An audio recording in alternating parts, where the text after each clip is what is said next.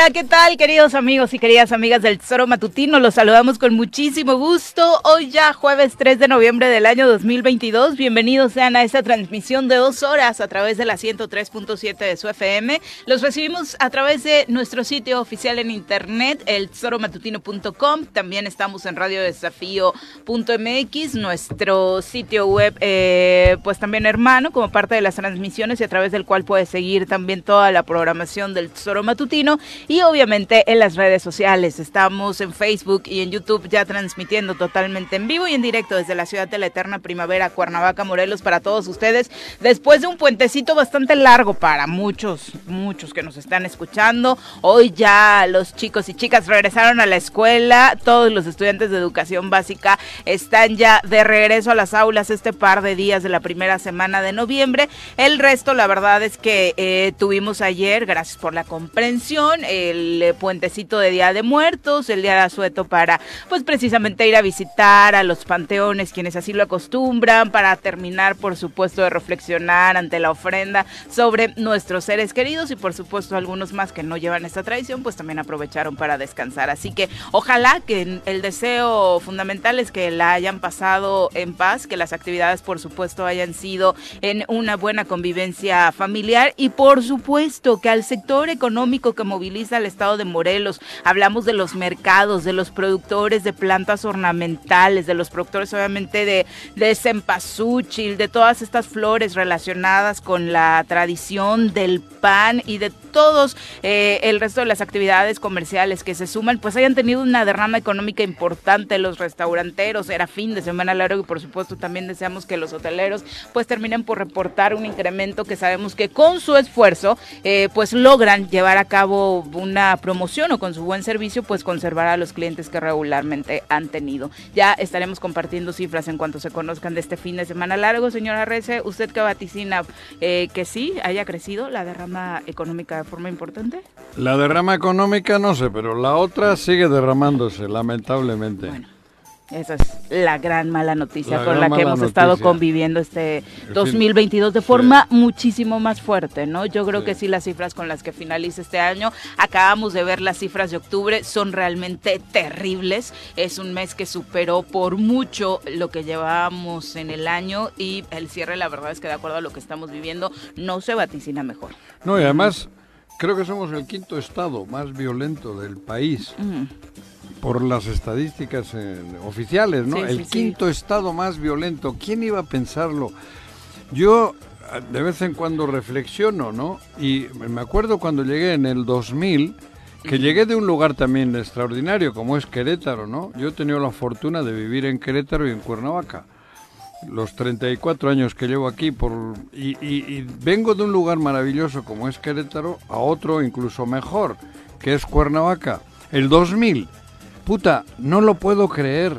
O, sea, en aquel momento en el cambio no ni lo te lo pensaste, creer. ¿no? El cambio No. Era, era hasta natural, de No, ciudades con un mejor. ritmo de vida hasta Ah, parecido. no, hasta mejor. Yo creo que mejoré. Ujú. Mejoré. En aquel entonces en así lo aquel pensabas. entonces, sí, porque además lo sentí. En los primeros años, joder, era una maravilla. Era un desmadre para mí la vida. de- Desmadre en positivo. Sí, además también positivo. la verdad es que la sociedad cuernavacense pues pudiste entrar muchísimo más rápido que lo que cuentas allá en Querétaro, ¿no? Por eso creo que es lo malo. Mira, de las muchas cosas que yo creo que he- saco de, de- deducciones es de que en Querétaro me costó entrar en la sociedad, a mí y a todos, porque Querétaro es un núcleo de queretanos fuerte, que protege, que cuida, que, que de alguna manera siente la ciudad y el Estado. Yo llegué aquí rápidamente, pues me incorporé sin ninguna traba porque... Pues como que no hay ese Filtro. control, ese filtro, ¿no? Pero bueno, a lo que voy. Yo del 2000 llegué aquí, años bonitos, maravillosos, bonitos, tal, y hoy es increíble. Yo no salgo de casa, güey, y yo no entraba. Digo, no entraba. Y tampoco eres alguien que eh, ¿Eh? se maneje con miedo. No, no, no. O sea, y ya hablar de que no está saliendo, No, o sea, no, y es algo que mucha gente que... Miedo, yo digo, miedo me dan... Yo siento el el miedo en el momento en que me produce algo fuerte, ¿no? Pero lo cotidiano no. Y yo no salgo porque yo no hay a dónde ir, güey. O sea, ya es un pedo. Y mucha gente sí no sale por miedo. Eso también Bueno, es cierto. claro. Mm, O sea, porque no toda la gente... Claro, ya no hay a dónde ir porque la gente tiene miedo. Y ya no sale en, en masa ni nada. Pero Y no hay lugares a donde Esto- ir porque están quebrando. esto que yo cuen- cuento es increíble. Y tan rápido. Del 2000 al 2023, do- 22, bueno, el 22, la cosa es un cambio brutal. Brutal, ¿eh? Yo iba a pescar a Cuatetelco, hacíamos senderismo por todos los lados, Acampabas. acampábamos en Sempuala, pescaba con mis hijos, hacía cosas que, que hoy es imposible. Todo lo que dices no, Cuernavaca. nadie lo tiene en su en su radar. Cuerna- No, ya no se puede. Para mí el- es brutal el cambio. No se puede, cabrón. Y luego tienes dos tarados o tres que ¿Dónde? te dicen ¿eh? dos o tres tarados o cuatro O o, diez. gobernando, ¿o Sí, gobernando, Ah, ok. gobernando, gobernando. Por culpa nuestra, por todo ese, por lo que decía que no hay un filtro. En Querétaro, bueno, yo no supo, no me imagino. que A Ronaldinho de gobernador, A ¿no? Ronaldinho de gobernador. No, hombre. ¿no? Por mucho que lo amaron en su momento, no, ¿no? por eso, Pero sí, cabrón. por supuesto Arro- que Digo, habrá discrepancias impensable. entre PAN, PRI, PRD y Morena ahora, ¿no? Pero seguramente el que llegue lleva en el pecho tatuado Querétaro, cabrón. Sí. Y aquí lleva en el pecho tatuado mentira. El signo de pesos, ¿no? Mentira, Es y lo el que de la llevan mentira, tatuado. cabrón. Pero es culpa de... No hay una identidad. No hay... El quinto estado más violento del país. Y hoy se actualizan datos de seguridad. Hoy es jueves de mañanera de este tema. Vamos a ver cómo, cómo ¿Qué tal vamos. Ya les Ayer- estaremos ayer actualizando con Rosa Isela, eh, la secretaria de Seguridad, que hoy está regularmente en Un la mañanera, ¿no? Morelos Podríamos, podríamos Pepe, buenos hablar. días, Hola. Viri, buenos días, buenos días Juanjo, el pescar. auditorio también buenos días. Y Hola, es que es terrible, mira, el, eh, fue en esta semana cuando dejaron el cuerpo de una persona en una bolsa de croquetas de perros en Cuautla, muy cerca de la de la de las oficinas de la policía de Cuautla que está en el mando coordinado, hay que decirlo así. Sí, Cuautla. También en esta misma semana fue una mujer y un militar que tuvieron que saltar de una ruta para evitar ser asaltados. La ¿no? ruta 3 y qué, Eh, sí, es, qué en barbaridad. O sea, y más que nunca estamos leyendo reportes en redes sociales, que ese es un tema que pareciera de, ah, le afecta a la clase baja, ni hay que preocuparnos, ¿no? El número de reportes en redes sociales de asaltos al transporte Sí. público, por si no se ha enterado, señor secretario de Movilidad y Transporte, para que le eche una llamada a Guarneros y se puedan coordinar en esos temas, ustedes que tanto presumen que han avanzado en modernización y seguridad del transporte público, están asaltando las rutas tiro por viaje. ¿Y sabe qué? En los mismos tramos de siempre, donde solamente hace falta poner una patrulla en las inmediaciones para que mínimo los asaltantes se la piensen y no asalten en el Polvorín, en el Puente del Pollo, en la Carolina, en Tabachines, en los lugares ¡Ay, donde- asaltan! Ah, en la parada, Espera, obviamente, no, pero espera, a, a los de mándales, afuera. mándales esto al Guarneros y a Víctor Mercado, porque igual no saben. cabrón. Igual no se han enterado. Es probable, ¿no? Terrible, terrible. Y hablamos mira. nada más de Cuernavaca, ¿no? Porque el resto de los municipios tiene sus propias vicisitudes también en torno al asalto del transporte público. No podrían poner- fíjate, un usuario en redes sociales, Ricardo Calderón, ¿Qué te dice? en redes sociales ponía, el día de ayer, está hablando de hace unos días, en la, en la roda- er- de- rodaba en bicicleta con una amiga desde la Ciudad de México hasta Tepoztlán, pasando la pera, tomamos la desviación a Tepoztlán y un kilómetro antes de la caseta paramos a hidratar y ahí hallamos el cuerpo de una chica de unos 25 Esa era años, de de México. 160 Sí, de la aproximadamente, y como se puede apreciar en las fotos que recortó, tiene varios tatuajes y accesorios que pueden ayudar a la identificación. Sí, Ayúdenme compartiendo, por favor. Quiero saber si su familia ya la localizó. Luego hablamos a los servicios de emergencia y ya llegaron a- al lugar, pero obviamente no confío en las autoridades y dudo que hagan bien su trabajo y no quiero que ella termine en una fosa común. Es una chica que levantaron en la Condesa. o leí, Exactamente, fue en la Condesa que la- donde la desafortunadamente Ariadna fue Fernanda. Pero la traen acá. De Tenía 25 años, ¿no? Sí, cabrón. Así es, ¿no? Entonces, Pero la traen acá, o sea- Desafortunadamente. Acá, porque acá no hay, no hay, quien- aquí no hay problema. Tiran un cadáver por ahí, no hay, no pasa nada en Morelos, nada. dentro de el mundo de las telenovelas que de pronto le gusta al gobernador Cuauhtémoc Blanco en esta de mayor rating hasta hace poco en, en Televisa justo a la protagonista la secuestran y ¿sabe a dónde llevaron a la protagonista de la telenovela? No. A Huitzilac, No, mira. ¿no? ¿A o sea, sí, buscan en la telenovela, la investigación y demás, y ya dan todo el recorrido que hacen en realidad los secuestradores. vida real. La secuestran en Ciudad de México, hacen el recorrido, Ah. Tres Marías, la carretera federal y termina en Huitzilac. ¿no? Sí o sea, ideas, hasta de tele... Bueno, es que creo Ya, que ahí la adaptación parte es de la realidad Claro, a la, la realidad la telenovela, ficción, sí, claro. sí, sí, sí, Pues, joder, por eso te Digo, digo. mínimo, yo creo que ve telenovelas porque salía en ellas el gobernador, por ahí se puede enterar que en las telenovelas también Morelos es inspiración para este tipo de atrocidades, ¿no? Pero y los es que yo creo que es difícil, hay pocos morelenses de verdad. Digo, lo- no sé, ustedes supongo que sí se sienten, ¿no? Obviamente. Sí, bueno, hasta yo, cabrón, pero no hay, no, no, no sé, no, no entiendo esta pinche situación, y perdón por la expresión, no entiendo, cabrón. No entiendo que tengamos tanta pasividad. La inacción, ¿no? La inacción. La inacción. Porque dirán, joder, este loco de Juanjo o estos locos del Choro todos los días dicen lo mismo. Pues claro, cabrón. Porque todos a los ver, días ¿de qué están hablamos? ocurriendo, Todos los días están matando a alguien. ¿De qué hablamos? Sí, pero es entre ellos. ¿Y los robos? Sí, claro. El cobro de piso. ¿El cobro de piso? El cobro de piso. el secuestro, alarmante el robo de la camioneta, el La cristalazo. extorsión. Sí, la extorsión. Asaltos a bancos, A el robo me- de autos, el secuestro express. Me tocó a mí el, Ah, la camioneta. La camioneta, Ujú. el viernes. Paras al Starbucks a echar un café, sales Y tras. y tras, se te ha olvidado. Sales por dos minutos y dejas la bolsa o dejas algo rápido ahí, ¿no? Sí. Porque vas, cabrón, cristalazo y a la chingada. Y no pasa nada. Sí, más que el llamado este de los empresarios que Pero en, el- en ese. Starbucks, el día anterior habían robado tres mujeres a punta de pistola a la camioneta. O sea, fíjate qué difícil es decir guarneros, cabrón. En el Starbucks roban, joder. Eh, Bueno, en el Starbucks, en esa esquina, en Río Mayo, por ahí, güey. Fíjate qué complicado, güey. Y luego se- hoy se juntan estos güeyes a desayunar, ¿no? Ah, son los jueves. Estos también se juntan sí, hoy. ¿no? No les dará vergüenza, cabrón. Pero a lo mejor se echaron su puentecito, ¿no? Ah, igual no llega. Sí, yo creo Igual. que tal vez No, este igual jueves ahora no, no, lo, sí, no lo igual. harán o mandan a algún representante. Pero no les dará vergüenza reunirse. Se me antoja como para que el gober descanse. Y hoy, nada ¿no? más hacen un recuento, Juanjo, pero además de ahí no se plantean acciones para que vaya. Digo, Nada. lo sabemos por gente que va a estas reuniones, que nos dice solamente se hace un recuento de qué ha A ver. pasado en la semana, cuántos este, asesinatos, cuántos robos, cuántos, de los que además están reportados, ¿no? Talamontes. Pero, pero a no partir de ahí no se, no se genera una estrategia Nah. para, ah, bueno, en esta semana vamos a tocar estos focos rojos, vamos a hacer esto, vamos a, a nombrar este operativo, absolutamente para nada. No pueden poner per- policías de, de, de paisano en los microbuses. Sí, no de pueden- civiles. De civiles.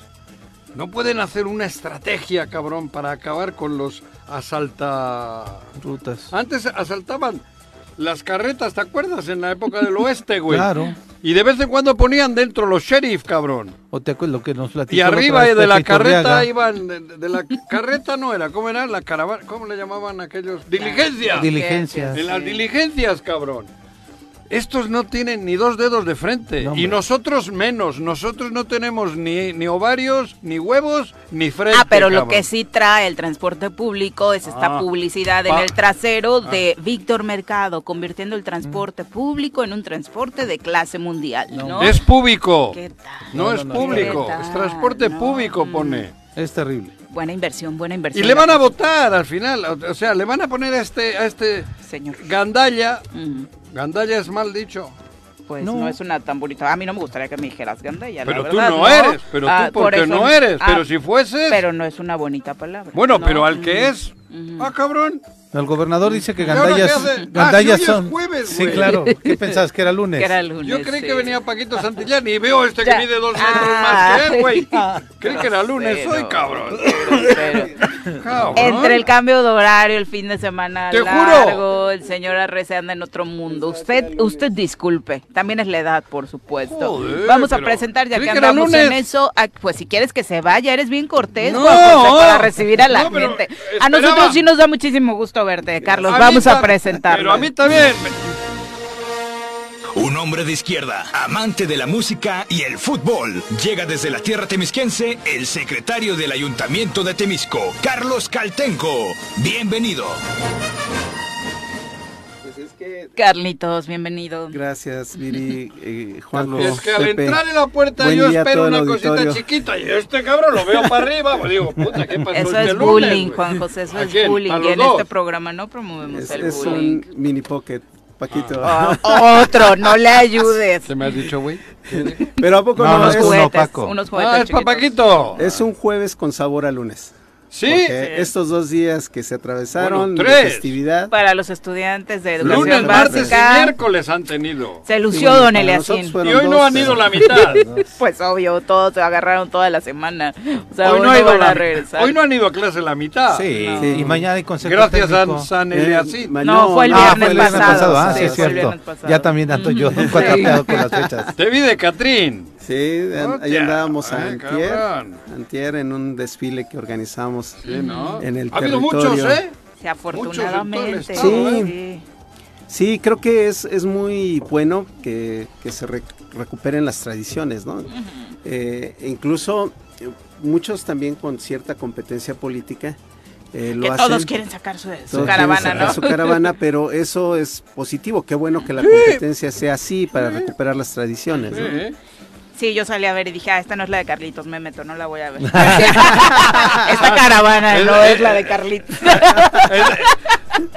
Oye, y ahora un chorro de... de- También el, el de- se, salieron otra, con las... No, la este, exalcaldesa. ¡La exalcaldesa! Sí. Sí, no me Sí, jodas. hizo la suya. ¿Compites con la exalcaldesa? No, no creo que. No me jodas. No, no hay tamaño, pero.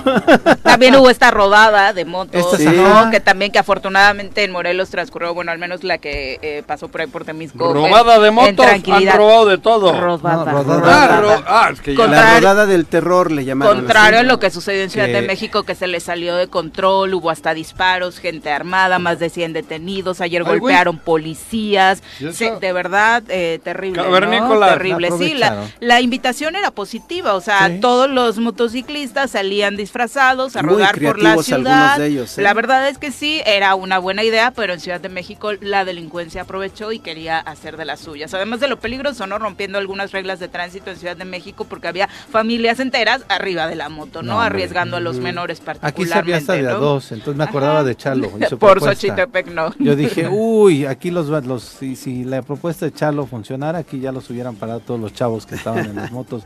Y lo digo, uno de mis sobrinos estuvieron participando ahí desde, pero además fue viernes, estoy mal otra vez, Otra vez. hasta- Lunes, martes y No, miércoles. el domingo. El, el- el martes, domingo hubo también, ¿no? miércoles, ayer todavía hubo algunos chavos que andaban todavía rodando en motos. Cuanto ¿no? menos Entonces, mencionen el- al el Chano domingo ese fue- mejor, ¿eh? el Él por eso hizo cabalgata ahí, No, puede. por eso Todavía no prohíbe que más dedos. El Chano. Ahí sí se pudieron. El ahí Chalo, pueden eh, andar Chalo, en, caba- sí, sí, en sí. ca- en caballo.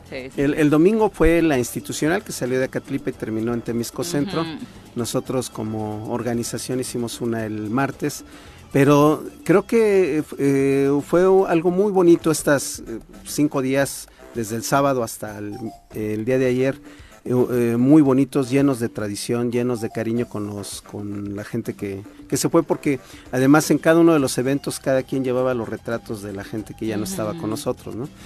Eh, y, y lo estaban los estaba escuchando en el auto cuando venía para acá y a través de, de Facebook y ¿Cómo? ¿En el auto con la 103 no escuchabas o Ah, qué? claro, no, con Facebook. Ah, Ah, no, ah. ¿La 103 ya está? Sí. ¿Ya? Ah, bueno. Claro, joder. No, pero se escucha bien ah, lejana no, en esta está bien zona. en Face. En face.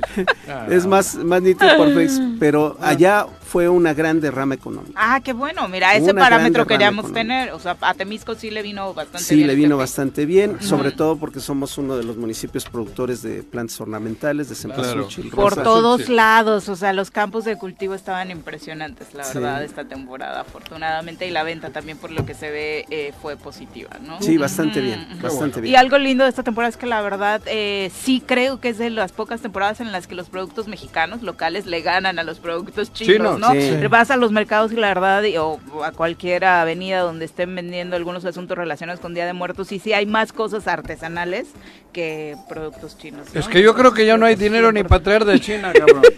Y a- además, Me parece, ¿eh? además Y por mucha eso no hay. creatividad, ¿eh? Mucha creatividad.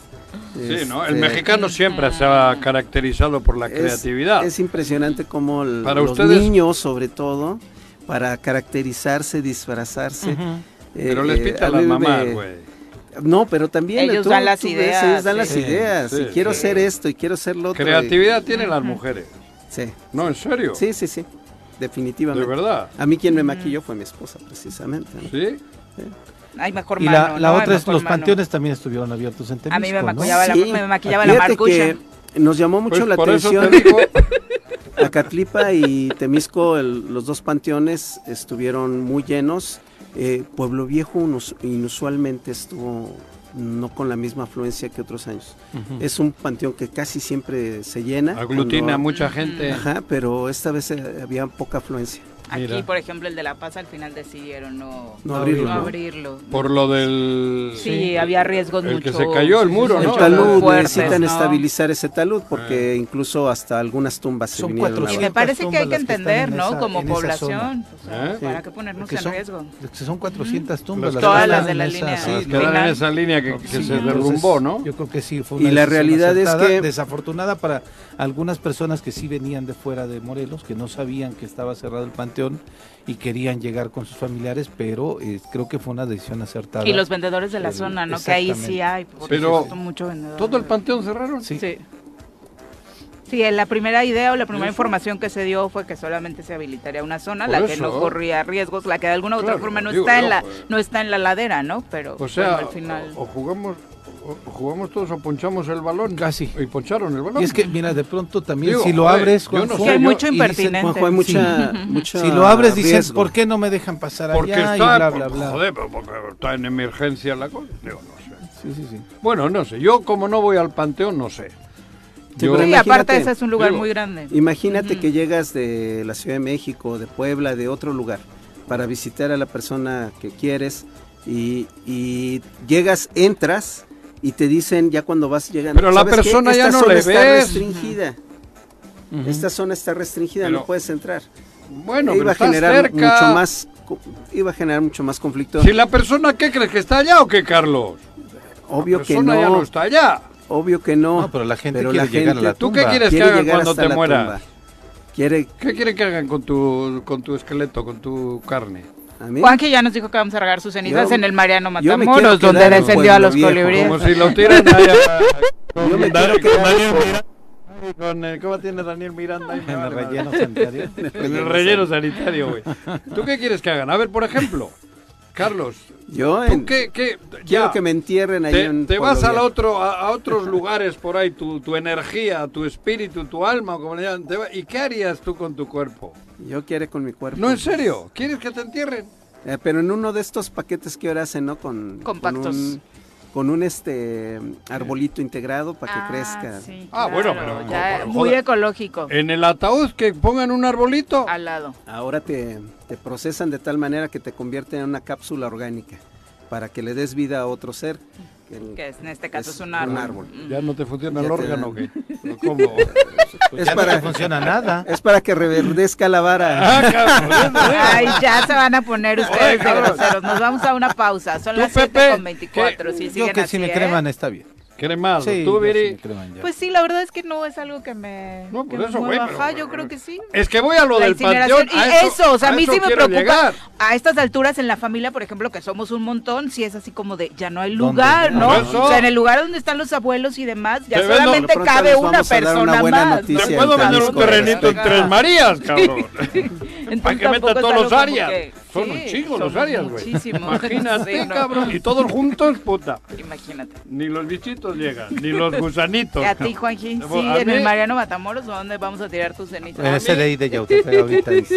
¿Eh? Cambia, de cabrón. En ese acuerdo a de mí que me lleven ahí a un zoológico. Ah, ya no hay tigres en los zoológicos, cabrón. Para que me Ya. coma un tigre. Ya no, ya no. No, cerillo y para allá.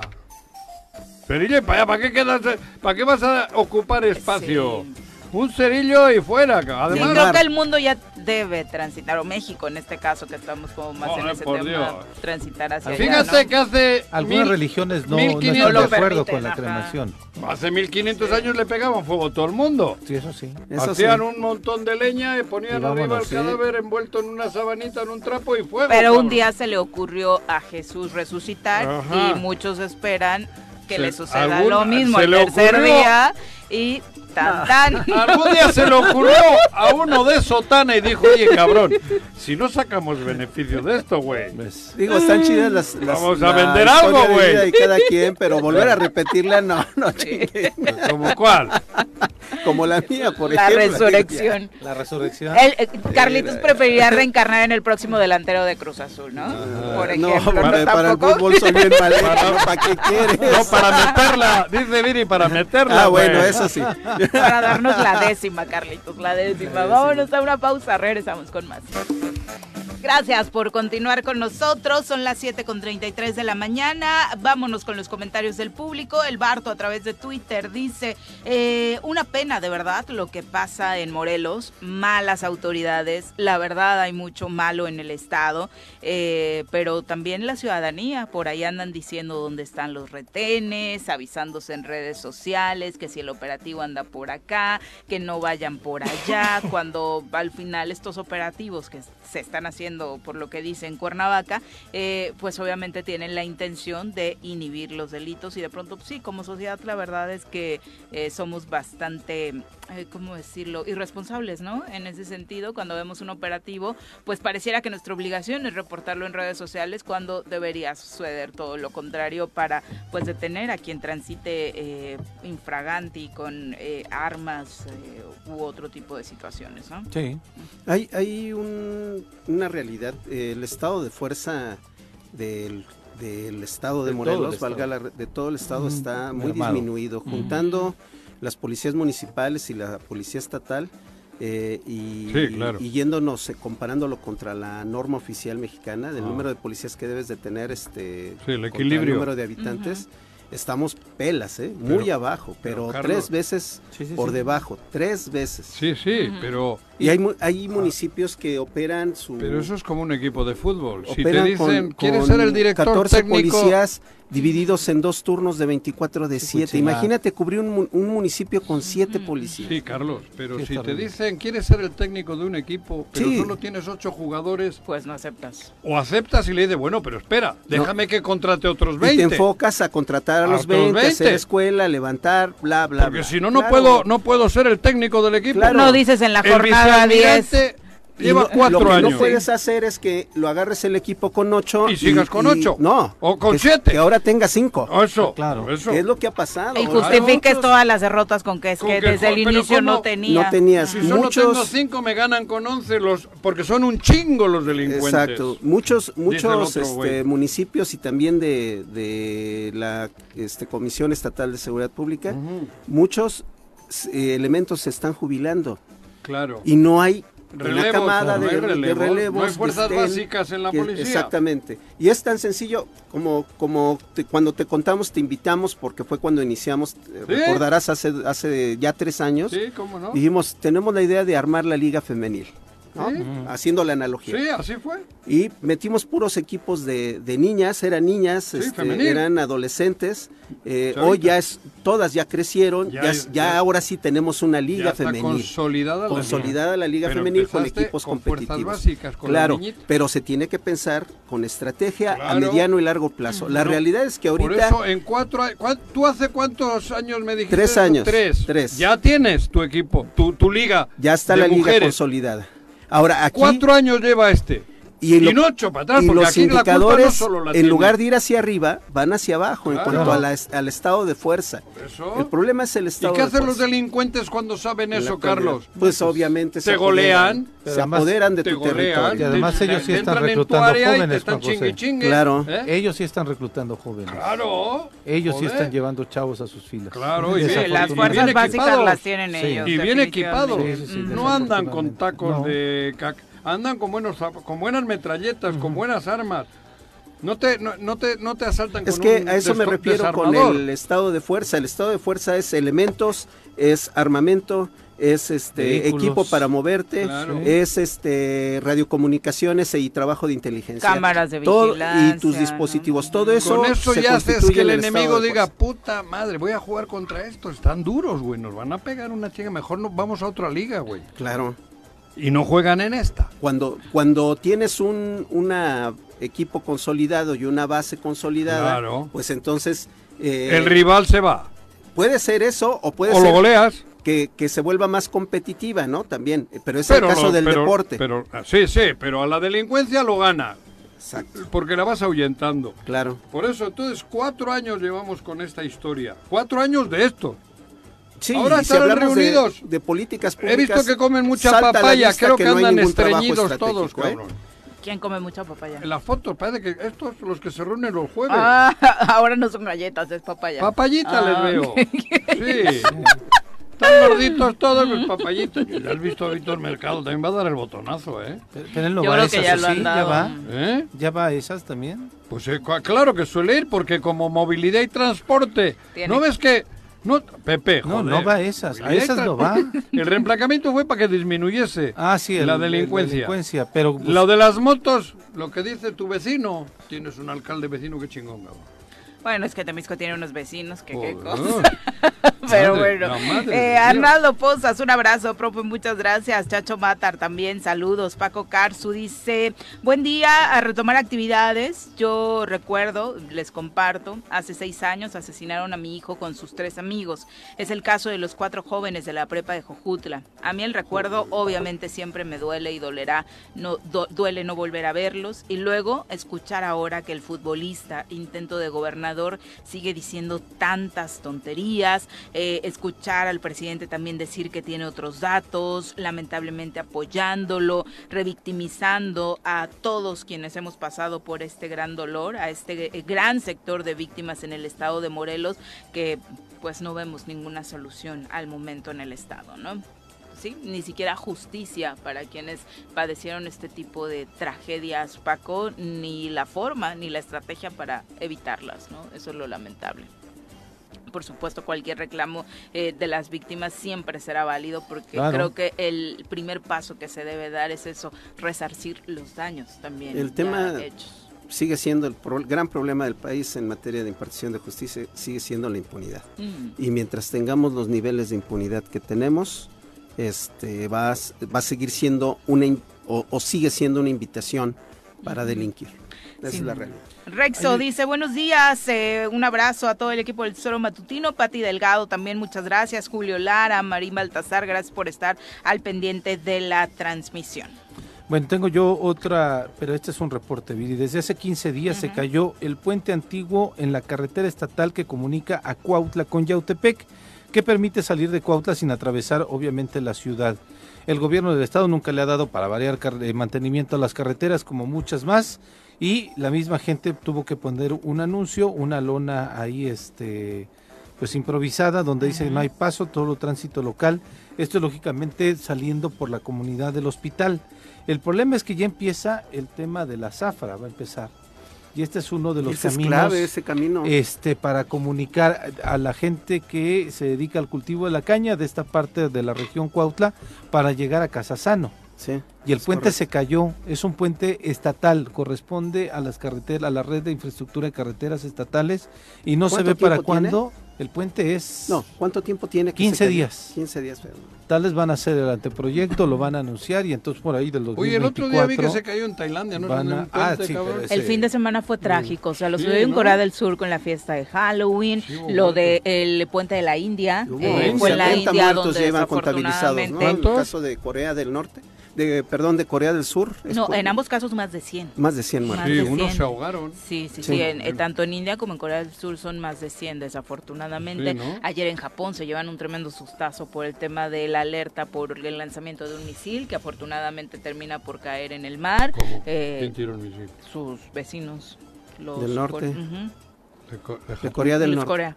¿Les tiraron un misil tiraron un misil e iba eh, al parecer hacia allá. Final, em, eh, lanzaron ¿Lo una alerta para buscar refugio, eh, para que la población buscara refugio. Afortunadamente, pues el misil cayó en el mar, ¿no? Fíjate. Y lo que sucede en Brasil, ya que Está estamos en el- los temas internacionales, la reacción de Bolsonaro, que ha sido de los peores perdedores calles. que recordemos en la historia, a estas alturas no ha felicitado el, a Lula por el triunfo y ya resulta lo menos eh, trascendental de la nota, ¿no? Porque ha lanzado a todos sus correligionarios y simpatizantes a las calles, La están pidiendo una acción militar para evitar que en enero Lula da Silva pueda tomar protesta al cargo después de su triunfo de este fin de Típico, semana, Pero ese sí manda la, la- la- Quiere un golpe de Estado. La gente está en las Sí, calles ahí, Pues de Casi como verdad. Trump lo hizo con el Capitolio, ¿no?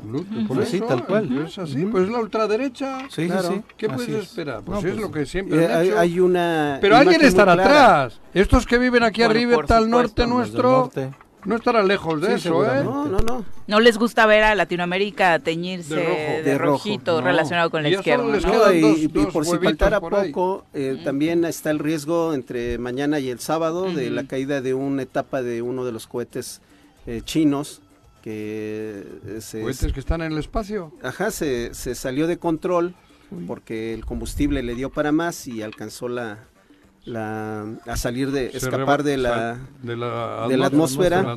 y, eso hace Está que su reingreso sea descontrolado Ujú. entonces no se sabe dónde va a caer ellos Mira. van a estar avisando y monitoreando Eso es como cuando vas Dios pedo, ¿no? nos agarre A confesados. ver dónde terminas. No, no hay que caiga. manejar Ya así, es la ¿eh? tercera Ese- ocasión que les pasa a los chinos esta ¿Cómo has situación. dicho que, ese, que, que- que- has dicho que se va a caer qué? ¿Un qué? Una etapa de un cohete, la primera etapa, eso que es, que es la más grande, estamos hablando te caes de... y no te enteras Ay, dónde, güey. de 20 Juanji. toneladas de Ay, material. Qué bonito Bueno, chiste. pero hoy en día están, tienen con qué.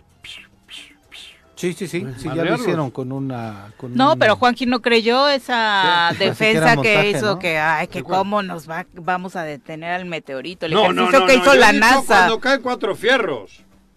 Pues No, parte no, de ese es ejercicio hizo la. NASA, Juan José, ¿Eh? un ejercicio para que cualquier cuerpo que pudiera sí. hacerle daño a la Tierra ahí. al deslizarse hacia la nuestro peña de Bernal de ahí arriba y algo territorio, ellos ya generaron una tecnología capaz de impedirlo, de desviar su trayectoria. Ajá, qué bueno. En fin. Pero dice Juanjo Bueno, que son menos inventos sol- de los. No. Solamente para retomar lo del puente este de Cuautla, es una- perdón. lo del pu- El puente este de, de Cuautla, con sí, este puente de Cuautla queda afectados nueve ejidos ¿Qué de aquella puente parte Fíjate nada más. del oriente. Un puente que conecta, es un puente, Una carretera con antiguo, una puente. carretera con Ah, un que puente que, puente conecta por el hospital. No, no, no, para nada.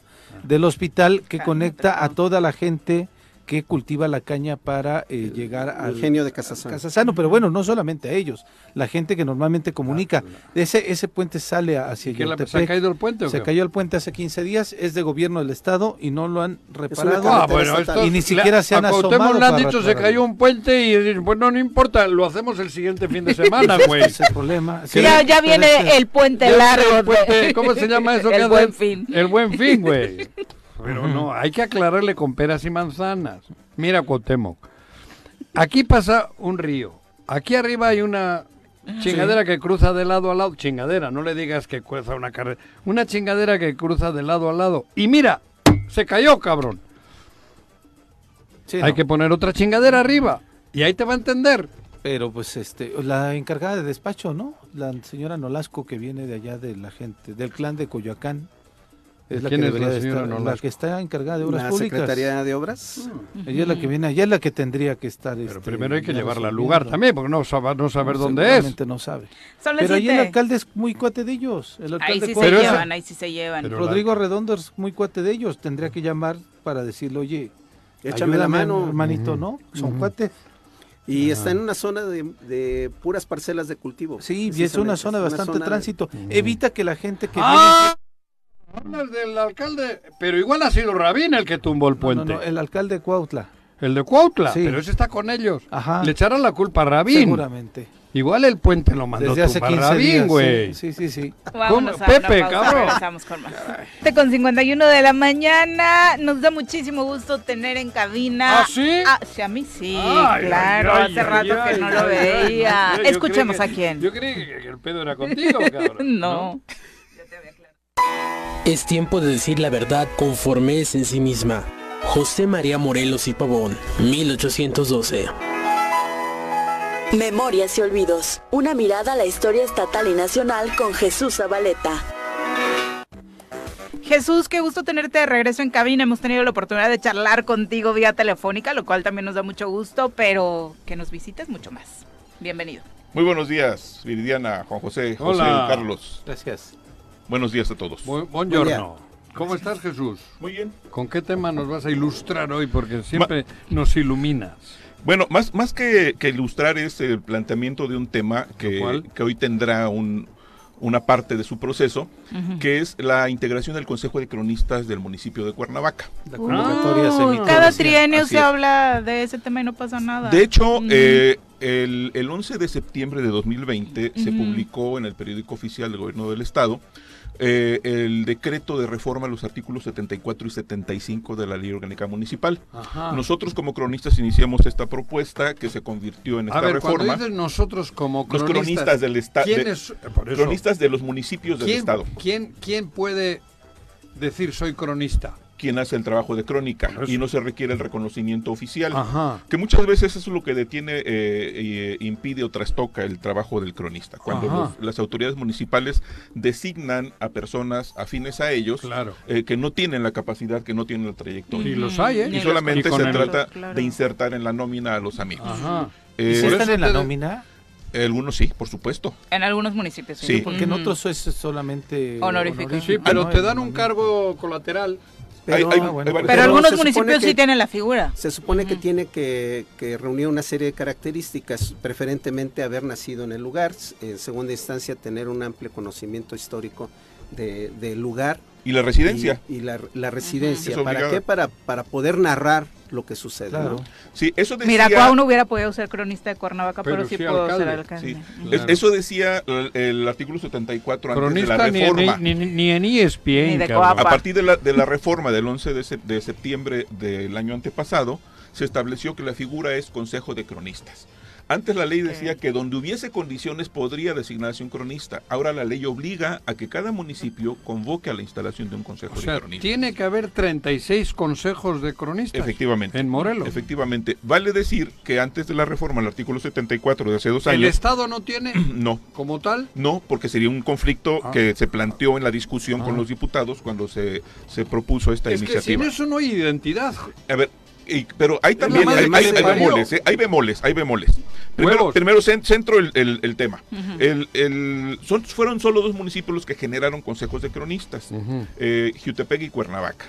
Se instalaron, eh, en el caso de Jutepec se instaló un consejo con más ¿Hablas de ahora 40. recientemente No, no, no, la primera 2020. vez antes, antes de 2020. Ah. Se Ah. instaló más de 40 cronistas, eh, pero los conflictos internos fueron eh, derivando a que en la última renovación del Consejo solamente 11 se hayan integrado. En el caso de Cuernavaca se integró en el último año del ejercicio de Jorge Morales Barut, eh, con un reglamento que violentaba eh, un principio básico de equidad. Se establecía que solamente el coordinador del Consejo sería el cronista de la ciudad, no municipal, de la ciudad. Eh, el actual eh, gobierno municipal de José Luis Uriostegui Salgado ha, ha incurrido en varios errores en la integración del Consejo. Primero, se fundamentaron en, en- en el artículo 74 previo a la reforma. ¿No Y el actual? No. Está derogado. Ah. Está derogado, digo, porque todavía ellos hacen, la- eh, eh, se remiten a mencionar a la figura del cronista unipersonal o consejo de cronistas, y no es opción ya, es una obligación que sea un consejo. El, el segundo punto Pero es... ante tantos problemas, digo, ¿tanta relevancia tiene? A ver, el asunto es muy sencillo, Juan José. Por Yo, sí me, pregunto eso. ¿Por qué si el asunto es tan sencillo, Ajá. no se resuelve de manera Por eso, sencilla? ya, y punto. Doy una referencia de lo que hicieron los diputados, en su demostrando la, la mayor ignorancia en la legislatura anterior. eh, aprobaron un- una reforma en la cual se establece el Consejo de Cronistas mencionando al Consejo con C. El, el Consejo escrito con C Sí, solamente hace referencia al gobierno municipal. Consejo. correcto. Sí, con- así es, Consejo. así es. Concejal. Sí, Con por eso C. son concejales, Con ese- ese C, es no sinónimo. con C, con C. En México no es muy Consejo. común utilizar este concepto, es más de España. embargo- el concejal tiene un carácter ejecutivo, la diferencia de un consejo con ese es que tiene un carácter consultivo. Consultivo, así es, es, el- es un Consejo. símil de- del, del, del Congreso del Estado. del Y, Congreso y eso es un... eh, bueno. A ver, es pero- un debate interesante. Por eso, pero vaya, pero- en, su, pero es- en su- ¿Qué hay en su detrás de suma, a ver, en su suma ignorancia, los diputados aprobaron una reforma estableciendo consejos, con consejos, dices tú, Consejos. en lugar de Consejos. sale que son órganos Consejos. consultivos. Tú suenas más madrileño. Ah, Se- Ya se le pegó, güey. Se le pegó. amigo, mira, dices Madrid y se le ilumina el rostro a. Juan José. Se pone coloradito. Sería eso es una, un error o una ignorancia gramatical que lleva a fondo o eh, un fondo que lo eh, llevó a cometer esta tontera.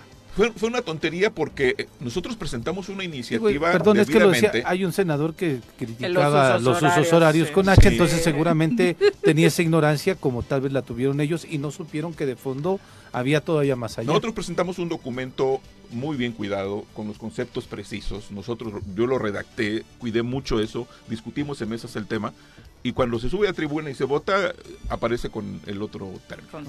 Pero bien, regresamos a Cuernavaca.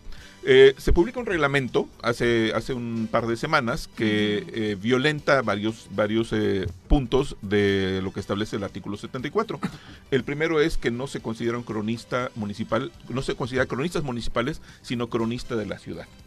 Y solamente será reconocido como cronista el coordinador, es decir, mantienen aquel principio de su reglamento anterior, aun cuando este ya fue renovado hace dos semanas, y habrá un conflicto, porque solamente será cronista formal y de la ciudad, no del municipio, quien coordine los trabajos. ¿Quién, eh, qué, qué sector del ayuntamiento? Es responsabilidad de la Secretaría General porque los, los diputados de la legislatura anterior cometieron otra estupidez. Eh, asignar salario Uh. al cronista que funcione como coordinador Mm, no. y al cronista que funcione como eh, secretario técnico. Eso va a generar un conflicto por quien querrá ocupar esa plaza Pero ¿por durante qué un año. tanta pugna? ¿Por qué tanto? eh, digo, Estupidez humana. Yo no encuentro otro motivo más que la estupidez humana. ¿Qué puede representar ser eso, cronista? eso te digo. Pero ¿Qué hay ¿qué- detrás? Duro, ¿no? Te lo tengo que decir también. Los cronistas son parte del conflicto. Eh, sí, en- pues hablo en- de- en- ¿por ya mencionaba el caso de interés por- Jutepec, porque a veces el, el mínimo espacio de poder eh, genera la ambición de cualquiera, ¿eh? Ajá. Sí. Cuando debería traducirse en, en un honor. Trabajo No, colectivo. claro. De hecho, si, si vemos lo que está pasando en Cuernavaca en este momento, hay cronistas que, que, este, que eh, eh, iban a ser excluidos, se, no se les informó en un primer momento de la convocatoria. Por- por- Se porque los otros no los quieren. Así es. Entonces, esos conflictos internos están dando al traste con la integración de un consejo que pueda representar Es que sigo- el trabajo que en, Jojutla- en, en- en Cuernavaca se requiere Aquí, sobre ese- el consejo. aquí el señor Lavín ha estado muy cerca del alcalde, ¿no? Eh, no necesariamente. Ca- Carlos Lavín, que fue, Ah, el- ha Lavín. sido, El cuando se instaló el, consejo en la época de Jorge Morales Barut, fue el coordinador del consejo. Pero Carlos se volvió un autoritario que generó un conflicto con todos y él empezó a expulsar gente hasta que se, se decidieron Por eso, y pero- lo expulsaron a él. Por eso te digo, pero ¿por qué eso si no, no hay nada más Pero que si es un trabajo de recuperación de la memoria. servicio- Y colectivo, a ver, cuando Qué hicimos, perdón. nosotros la iniciativa Parece que estás hablando de la Secretaría de Obras Públicas. con un gran presupuesto, Por eso. sí, con gran decisión sobre el- eso, los asuntos del Estado del municipio. No, no es ser- mucho, no es más un tema de protagonismo, de ver quién este Pero cabrón. De quién coordina, quién dice. Son quién egos, des- Mm, es sí. ignorancia. Pero es Son egos, ya. Pero también es un asunto social, o sea, a mí me hablas de esto y me traduces en se, se está formando el mecanismo de protección a periodistas y sucede exactamente lo Lo mismo. mismo, sí. O sea, es- o sea eh, Sí. si no dices cronistas y cambias a periodistas, se Bueno, traduce bueno, yo- en el mismo Yo te diría, conflicto. en Sin el duda. gobierno anterior eh, tuvimos un proceso para poder declarar los 11 pueblos patrimonio histórico y cultural, no el del ayuntamiento. Cuernavaca. Y eh, pedimos ayuda al grupo de cronistas para hacer un documento vasto, este, tal, y desafortunadamente no se tuvo y tuvimos O que sea, aprobar y eh, eh, el ayuntamiento, el ayuntamiento de. Cuernavaca Ajá. tuvo que aprobar esa declaratoria de los pueblos con un documento bastante pírrico, porque desafortunadamente no tuvimos el acompañamiento de todos. Está la declaratoria, pero la justificación la ves y da pena. Y lo digo con toda honestidad Leí porque yo fui este, parte ¿Qué hace de, ese en- tema, ¿no? Por eso, pero ¿qué, ¿cuál es la misión de ese concejo? El Consejo eh, tiene como responsabilidad fundamental la salvaguardia de la memoria del municipio. La memoria es- histórica. Así es. Imagínate. Y por eso, Imagínate, ver, cabrón. Debe tener tal criterio que, por ejemplo, hechos actuales, Debe valorar si esos hechos van a constituirse en un tema Histórico. histórico. Por ejemplo, un cambio radical que haya en Sí. alguna eh, normatividad, en alguna forma de sí. hacer las cosas que pueda dejar, tienen que Huella. registrarlo. Ah. O sea, es, es también una cuestión de, de juicio y de criterio. Sí, Pero sí. obviamente necesitas personas con juicio y criterio. doy, doy dos ejemplos. Don A Pablo ver. Zavala, que fue cronista de ¿Quién? Tetelpa. Pablo Zavala, un señor que ya murió, cronista de Tetelpa en Zacatepec. Ah, de Tetel. Don Pablo andaba toda la vida con una pequeña libreta de espiral en la bolsa de su camisa y Ah. un lápiz. Clásicos de Puebla. Y un ¿no? Eso lo lápiz. hacía también el de Colombia. Es- ¿cómo era? ese- este, se ¿Quién? inauguró el ¿Pepe? pozo de, agua de la colonia narco. tal de Tetelpa y hacía la anotación. Eh, visitó el presidente municipal eh, y hacía la anotación. Eso es hacer crónica. Y doy un ejemplo contemporáneo. Lo puedes ir Este, grabando ahora en, en tu teléfono. Sí, ¿no? pero, pero aún así, eh, por ejemplo, don Pablo dirigía la representación del reto eh, que se hace el 16 de septiembre en Tetelpa. Se involucraban en otras tareas. Ajá. Doy un ejemplo contemporáneo. Un joven de Popotlán, Ernesto, amigo mío, tiene creo que 28 años, ha sido el cronista, ha sido ayudante municipal, ha sido mayordomo de- de- del templo de su colonia. Uy, en la parroquia te es, es de promotor, de- promotor deportivo. Es decir, es, es, son personas activas que nunca han buscado reconocimiento, pero que hacen cotidianamente el registro de los hechos. Claro. En el caso de los cronistas citadinos, y vale decirlo y no es un prejuicio, entre más urbanizado está el trabajo del cronista, más elitizado está. Aunque ah, se quieren convertir en historiadores cuando no tienen las herramientas. Los cronistas tenemos que hacer un trabajo de registro de hechos. Si entramos ya al proceso del análisis histórico Luego es otra viene el cosa. historiador, que era otro pedo. Así es. Claro. Yo no digo que no se pueda hacer, pero no es el, el, el principal objetivo ni es el, el fin último, es el registro de los hechos. Y, y terminaría con lo siguiente, la convocatoria que hace el Ayuntamiento de Cuernavaca para integrar este consejo también tiene severas omisiones. Por ejemplo, establece el procedimiento desde el reglamento para integrar, solamente menciona que hay que integrar el consejo, pero no establece el mecanismo. Sin embargo, para la integración de nuevos miembros establece un mecanismo que deja en manos del consejo ya instalado, lo cual se convierte en una arbitrariedad. Ujú. O sea, ya no es una instancia externa, sino el grupo ya instalado el que va a decidir La mafia. si uno Sí, u otro sí. entra o no. ¿Cuántos hay mafia. número de integrantes No, límite? No, No, eh, incurrieron en otra barbaridad en el Congreso. Bajo esta perspectiva de la equidad de género, se establece que debe ser una- un número Paritario. paritario. Por supuesto que hay una ine- inequidad por las razones que se les ocurra Pero no de hay muchos más No hay, hombres que no hay mujeres. claro. En, en Cuernavaca hay cuatro contra, no sé, 20 hombres. Cuatro mujeres contra 20 Entonces hombres. habría que hacer uno de 8, 4 y 4.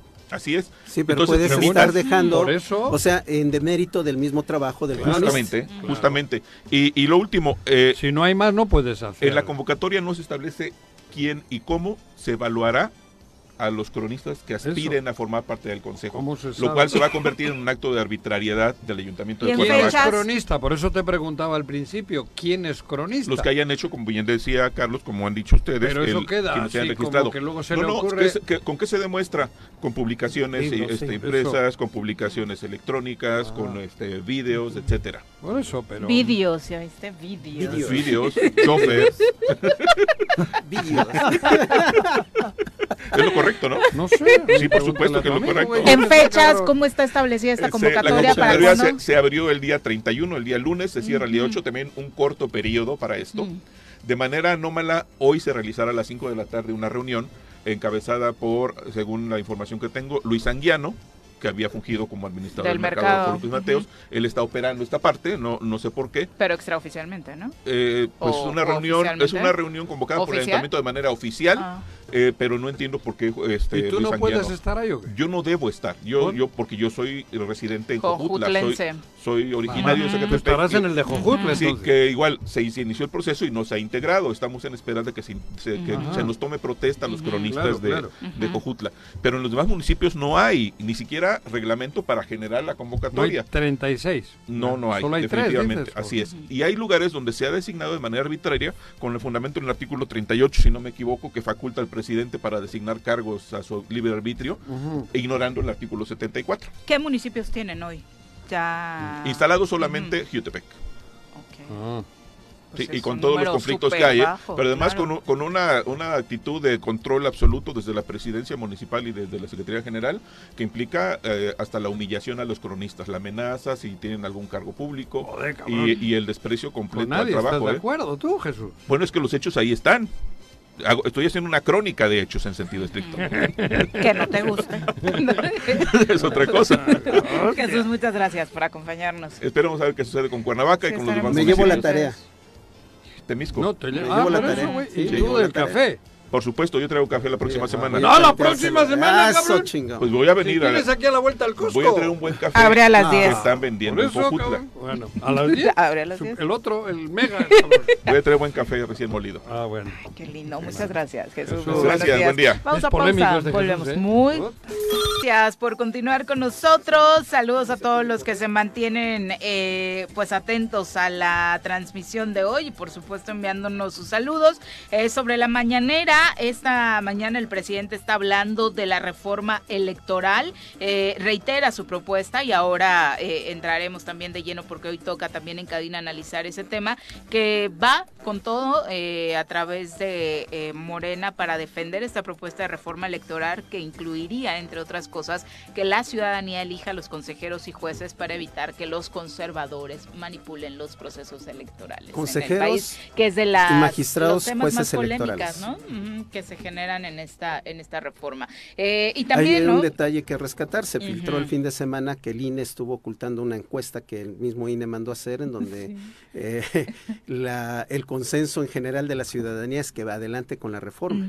Exactamente. Y hecha por el INE, ¿no? Que es un dato INE. relevante. Eh, también hoy el financiero está mm, eh, publicando que desde el domingo pasado el número de emergencias 911 dejó de funcionar y las cámaras de videovigilancia están presentando en Morelos fallas intermitentes, lo que aunado a la crisis de seguridad que estamos viviendo en el estado, que ya le relatábamos al inicio del programa, pues se ha sumado este tema que hace dudar el compromiso del gobernador Cuauhtémoc Blanco. Bueno, el financiero lo duda. Creo que los morelenses no dudamos que el compromiso no existe. eh, que obviamente a la par de hacer una invitación a los turistas a visitar Morelos, de estrenar una campaña a nivel nacional encabezada por la conductora Mónica Noguera para decir Morelos, la primavera de México, vengan a visitarnos, somos anfitrión del mundo, pues no podemos ni siquiera tener funcionando al 100% el 911.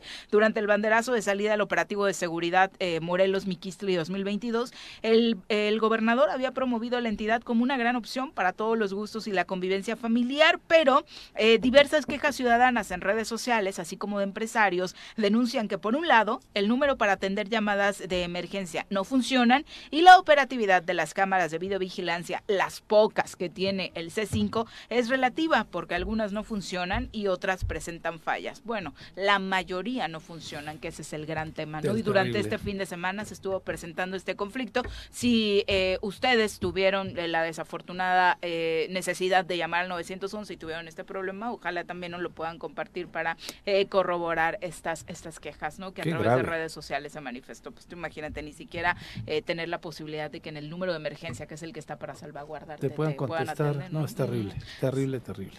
Vamos ahora a platicar con nuestra querida sexóloga. Señorita, la corneta, por favor. Ni las pomadas orientales, ni las pastillas de colores, ni las novelas brasileiras, ni rasurar un tigre a mano. Nada, nada, nada funciona mejor que escuchar juntitos. Sexo sábanas y choros, la gustada sección de nuestra doctora Adriana Guadalupe López García, terapeuta sexual y de pareja. Y no más,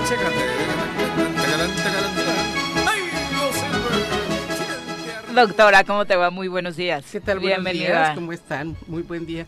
Como que Buenos está- oigan, como que suena como lunes o algo así, ¿verdad? Ajá, sí, parecido lunes. Sí, Así pero- empezó Juanjo el programa, Bueno, doctora. Oigan, pues hoy el tema que les voy a compartir, primero les quiero preguntar que- que- e invitarlos a que hagan un recuerdo de cuándo fue la primera vez que tuvieron contacto con la pornografía. Así más o menos como, como, como centrarnos en la edad. La primera vez que La tuviste algo adolescencia. que... La adolescencia, más o menos, 12, 13. Sí, más o Sí, menos. yo creo que sí. ¿verdad? Más o menos como esa 14, edad. por ahí. Bueno, sorprendente porque estamos viendo que ahora hay niños pequeños, ¿no? Seis, siete añitos que ya están empezando a tener contacto con, con este tipo de material. Y algo que les quiero compartir el día de hoy es, fíjense, revisando artículos respecto al tema, eh, decía la palabra pornografía y lo voy a unar, que ahora van a escuchar frecuentemente la propuesta de educación integral de la sexualidad. Es, eso es lo que viene ahora, ¿no? Como fuerte, que sea educación integral de la sexualidad. Y les pongo estos, estos dos como parámetros porque anteriormente, aunque nosotros no teníamos educación sexual cuando éramos niños, quizás esta Ujú. educación sexual, ¿no? Donde te decían cómo tenías que quizá alcanzar el placer y cosas por el estilo, iba muy Yo relacionado. creo que no, yo creo que nada más Claro te no. enseñaban tus órganos reproductivos y Exactamente. punto, ¿no? No, bueno, ni en los medios de comunicación había. Olvídalo, olvídalo. Ya alguna vez les platicaré Mm, cuando y- empecé a hacer pininos en este ámbito. ¿no? Con mucho tabú alrededor, cuando se hablaba de ese tema, los niños se salían y les explicaban a las niñas, luego al revés, Exacto. se salían las niñas y les explicaban A a, los niños, niños. así Como en fue misa, en mi caso. unos Pero a la era como- derecha y otros a la sí, izquierda. Iba muy relacionado con la corporalidad, principalmente la única. fisiología, la corporalidad, la genitalidad, la prevención la de infecciones de transmisión sexual y métodos anticonceptivos, claro. que además era, bueno, sí, hablar de la reproducción, pero más en el cuidado. Bueno, no es que esté mal. El detalle es que ahora con esta propuesta de la educación integral de la sexualidad es que también se hable de diversidad, de placer, de pornografía, de prevención, de muchas cosas que por eso, de, de la parte afectiva, por ejemplo, que por eso el hecho de, de hablar de integral significa que no nada más somos corporalidad y todas las emociones y todo lo que sientes y todo lo que te puede generar hasta cierto punto un trauma, una dependencia, etcétera. No hay muchas cosas alrededor de ello. Entonces empezaba haciéndoles esta pregunta porque fíjense, ¿qué pasa? Y, y piénsenlo por un momento, ayúdenme a hacer esta reflexión. Cuando un niño de 6 años ve una escena pornográfica violenta. Violenta, ¿eh? Claro. Lo- la violencia que ustedes quieran. Porque además la pornografía Sí. lleva violencia. No, pero además de esa edad, aunque no sea violenta la escena, me parece que para ellos la escena como tal, aunque sea amorosa, puede ser violenta. Exacto, pero ¿no? entonces fíjense. ¿qué pasa en Violenta puede ser estos que se pegan Ajá, latigazos. puede ser, por ejemplo. Bueno, puede ser un bondage, que finalmente decimos, ¿no? ¿Cuál es el bondage? El bondage cuando hay, hay amarras, Amarras. Ah, eso, sí, cuerpo, sí. te vendan los ojos, ¿no? Sí, Pero sí. puede ser también una relación sadomasoquista, lo que estén Eso, viendo. claro. No, puede ser un sometimiento, lo que ustedes quieran. Porque bueno, ¿dónde se hace la elección de lo que quieres ver? Tú como adulto puedes picarle a lo que se te antoja, pero, los Le niños... aparece al niño en cualquier... eh, Exactamente, y los adolescentes no tienen esta posibilidad. Entonces vean lo importante de que, aunque la gente diga, es que cómo me voy a sentar a hablar con mis hijos de pornografía, sí, sí tienes Hasta que sentarte. Claro. Es que se ha transformado el mundo, Eh, ¿no? Y hoy la tecnología ya se las pone ahí. Y no solamente eso, ¿no? eh, Ujú. la, eh, la- Pero es la forma en difícil, que ¿eh? se erotiza a, la- a los infantes a partir del contacto directo con redes sociales. Este, digo, es, a mí me, se me- Pero me parece un absurdo, por ejemplo, que los criterios de Twitter, de Facebook, de, de todas, de Instagram, sean solamente si, si le ponen una carita donde tiene los pezones o donde tiene este o, o a donde está el pene de la persona, ya puede ser publicado. Pero todo lo demás No, en Twitter la No, pornografía pero está está abierta. ¿eh? tú- está sí. completamente Pero erotizado. Aquí En el problema, digo, es... Yo no sé cómo hablar con mis hijos. Ese es el punto. Digo, ¿no? la verdad, da hasta supongo que miedo, la mayor Digo, parte de yo padres y hablo, madres hablo siguen yo, teniendo que este Supongo que, bueno, ni tengo medio siquiera debería decir cabrón. es otro Claro. tipo. Pero, Es, pero es están difícil hablar con un niño de 12 años. es De difícil. seis no, días. y, y fíjate, a los 12 ya vas tarde. Por eso te ¿no? digo. O sea, Sí, a los porque 12 ya inician las relaciones tarde. sexuales en No. modelos a los 13 años, Es- 12 pero años. empezando está- temprano. ya están No empezando a tiene tener que ser. relaciones Es- sexuales. Es, una situación Pero- dificilísima. Claro, pero yo creo que aquí lo primero, y por eso hablaba de la educación integral de la sexualidad, Ajá. que los padres tenemos que educarnos. ¿No? Por Que eso, los maestros eso, tenemos que eso educarnos. Y entonces, fíjense, cuando ya un adolescente de 12 años ya tuvo contacto con pornografía, ¿no? No Sí, voy a claro. generalizar porque habrá algunos que no. Sí. Pero entonces, fíjense, es, Hasta es en como las este caricaturas. impacto. El anime, Es claro. este- Ahí está la pornografía disfrazada. muchos- Exactamente, Mm. pero es este impacto. ¿Qué le genera al cerebro Mm. el tener este tipo de estímulos y qué hacen con esa información? Claro. Si bien habrá ¿Dónde gente que diga? ¿no? Los niños a lo mejor se ríen y, y preguntan, ¿no? ¿Qué están haciendo? ¿Por qué hacen eso? Pero O sea, se les graba. Pero Ahí- se les graba. Ahí adentro. que, que yo lo, lo equiparo con la primera vez que ustedes vieron a lo mejor la sangre, ¿no? O una persona ensangrentada. Sí. Mira, yo ¿Qué haces con sie- eso? siempre he dicho que no quiero tener hijos, pero yo sí tengo muy claro que una vez mi mamá es maestra, entonces tenía eh, enciclopedias en casa siempre. Y un día, pues yo viendo los libritos que estaban en la mesa, abrí uno y era una foto real de un parto. Entonces yo veo a una mujer, piernas abiertas, bebé saliendo, todo cabeza. ensangrentado y para mí fue de, eso es tener un hijo, desde los 5 o 6 años para mí fue de, jamás quiero pasar por eso. O sea, sí lo tengo muy claro, ¿no? Mejor O sea, hubiese ¿te sido que hayas visto nueve meses antes, O cabrón. sea, No, pero, pero fíjate, pero tienes mucha razón, Miri, porque es como, es que es en ¿cómo serio. procesas esa información que llega a tu cerebro cuando no tienes herramientas, cuando tu cerebro no tiene la madurez Eso. para procesar esa información? Por eso. Entonces, de ahí la importancia, Pero ¿cómo porque además, preparas a eso fíjense, para alguien- que- alguna vez un chavo me decía, a mí ver pornografía de chiquito me generó adicción. Cada vez quería más y más y más y, y- y- e ir subiendo de tono el material que estaba viendo. O sea, ya no se conformaba Ah, con algo común, ¿no? cochi- Con cochinada, pornografía soft. O sea, no, no era eso. Quería cada vez más, más subirle de tono porque ya no era suficiente lo que estaba viendo para excitarse. Ese, es el, ese es el propósito, Claro, ¿no? la mente, Pero ¿no? entonces, la mente, fíjense, cómo va de por eso la ahí. importancia de que, de que reflexionemos de que si tus hijos pueden estar, ¿no? Con esta posibilidad de ver pornografía sin tu permiso, así le hayas puesto muchos candados, ustedes saben que eso ahora, pues la verdad ya ¿no? Se lo lo saltan saltan. sin Ah. problema. Y entonces eh, pensar más serio en el asunto de qué les va a provocar. Si no tienen ningún tipo de información dada por ti, con tus valores, con tus creencias, con tu educación, que obviamente ahorita que me dicen, sí, pues no, no sabemos a veces cómo, pero ya hay muchos medios para poderte informar. Ujú. O sea, ya desde que puedas leer hasta poder, bueno, en YouTube encuentras muchas cosas. El pedo es que yo, por ejemplo, lo sé, pero no sé cómo transmitir, no sé cómo hablar. ¿Cómo contigo. inicias la conversación? ¿Cómo O sea, este planteamiento que hace Carlos de un día tienes una cita con él y dices, hijo, quiero hablar contigo. ¿Cómo, Sí, cómo es, claro. Fíjate, el simple hecho Ajá. de que puedas ver. La información tal cual, un, un video si quieres, ¿no? Pornográfico, ¿no? Que tú puedas decir, oye, es- esto que estás viendo no es la realidad. No hay otras cosas que componen a lo sexual. Entonces ahí puedes tú mismo hablar del amor y meter otros valores que son importantes porque lo que está viendo a lo mejor tú te lo cachas viendo el video. Es el punto, a lo mejor ese es el elemento. El momento para elemento provocar para la decir, "Oye, conversación. Mira, yo me di cuenta que estás viendo este tipo de material, vamos a platicar del punto, ¿no? ¿Saben qué pasa? ¿Saben lo que dicen los chavos? No hay la confianza con los padres Claro. esos. Claro. No, Pero no. Qué, qué triste, porque Sí. entonces al no haber la confianza, es alguien más lo va a informar. Pero el que trae Y el problema pongo- soy y lo yo, puede no desinformar. Exactamente. es que Carlos. arrastramos problemas nosotros de esa época, De nuestra educación. de nuestra Mm. educación. Pero, Digo, pero fíjese, si mucha gente aprendió con esto de la pandemia a manejar Zoom, por ejemplo, ¿no? Que ¿A no manejar sabía qué? Zoom. A, manejar, conectarte. a Bueno. conectarte. O sea, pero mucha gente lo tuvo que hacer por necesidad, Juan José. sí, pero ¿no? me lo hacían. Entonces, no sé es- manejar esto, pero. Por flojo, alguna- por pero fíjate, de alguna manera solucionaste, sí, te comunicaste, buscaste cómo, cómo solucionarlo. sí. A eso me refiero con que el hecho de que digan, pues que yo no tuve ningún tipo de información, pero ah, si, si necesitas solucionarla vas a buscar. No vas a ver si te compran un libro, si alguien te recomienda un video, si acudes con un especialista en el tema, ¿no? O sea, Pero a un niño de esa edad, ¿cómo, cómo le defines? ¿Qué le dices? ¿Cómo Que es la pornografía, es que fíjate, primero Ajá. tendríamos que empezar como ese material explícito, o sea, cada quien conoce el lenguaje con sus hijos. Es material de dos personas que no es, eh, no es para tu edad, Ujú. ¿no? Que no es nada más esto que ves de los cuerpos, eh, o sea, que es la corporalidad, la genitalidad, sino que también hay otras cosas como el amor. Hay gente que tiene relaciones sexuales, ¿no? En la- Ujú. a- amorosamente, no nada más corporal.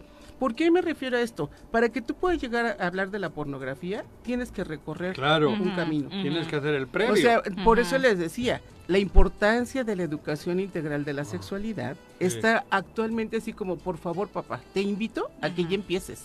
Ahorita que tus hijitos están chiquitos, ¿no? Que tienen dos años, a lo mejor es como, aplícate, porque si te vas a esperar a la adolescencia o que lo hagan en la escuela, todavía nos falta mucho para que pueda pasar eso.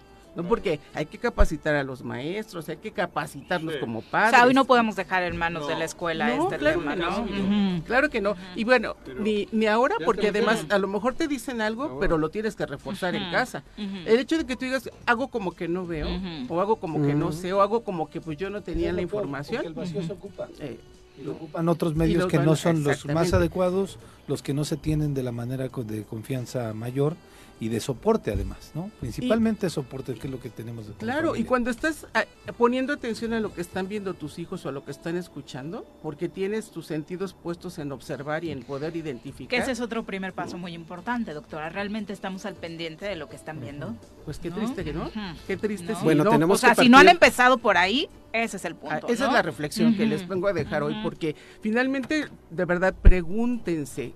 ¿Qué pasa en la mente de mis hijos cuando están viendo ese tipo de material? I- igual eso podría decírselo con la, algún ot- otro acto violento, ¿eh? no necesariamente lo sexual, porque ese No, se es- pueden to- es el eh, punto. topar con un descabezado. Exacto. ¿no? O con un Sí, perro llevando una claro, cabeza llevando la- cabeza de... ¿no? O, sea, o sea, ¿qué haces?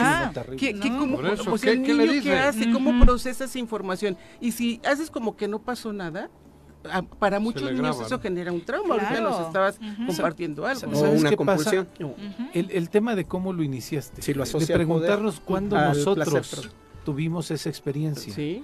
Y es que los papás se lo tienen que preguntar. Y es que hay algunos papás que idealizan a sus hijos y les dicen mi niño a los mío no, 19 ¿cómo años, ¿no?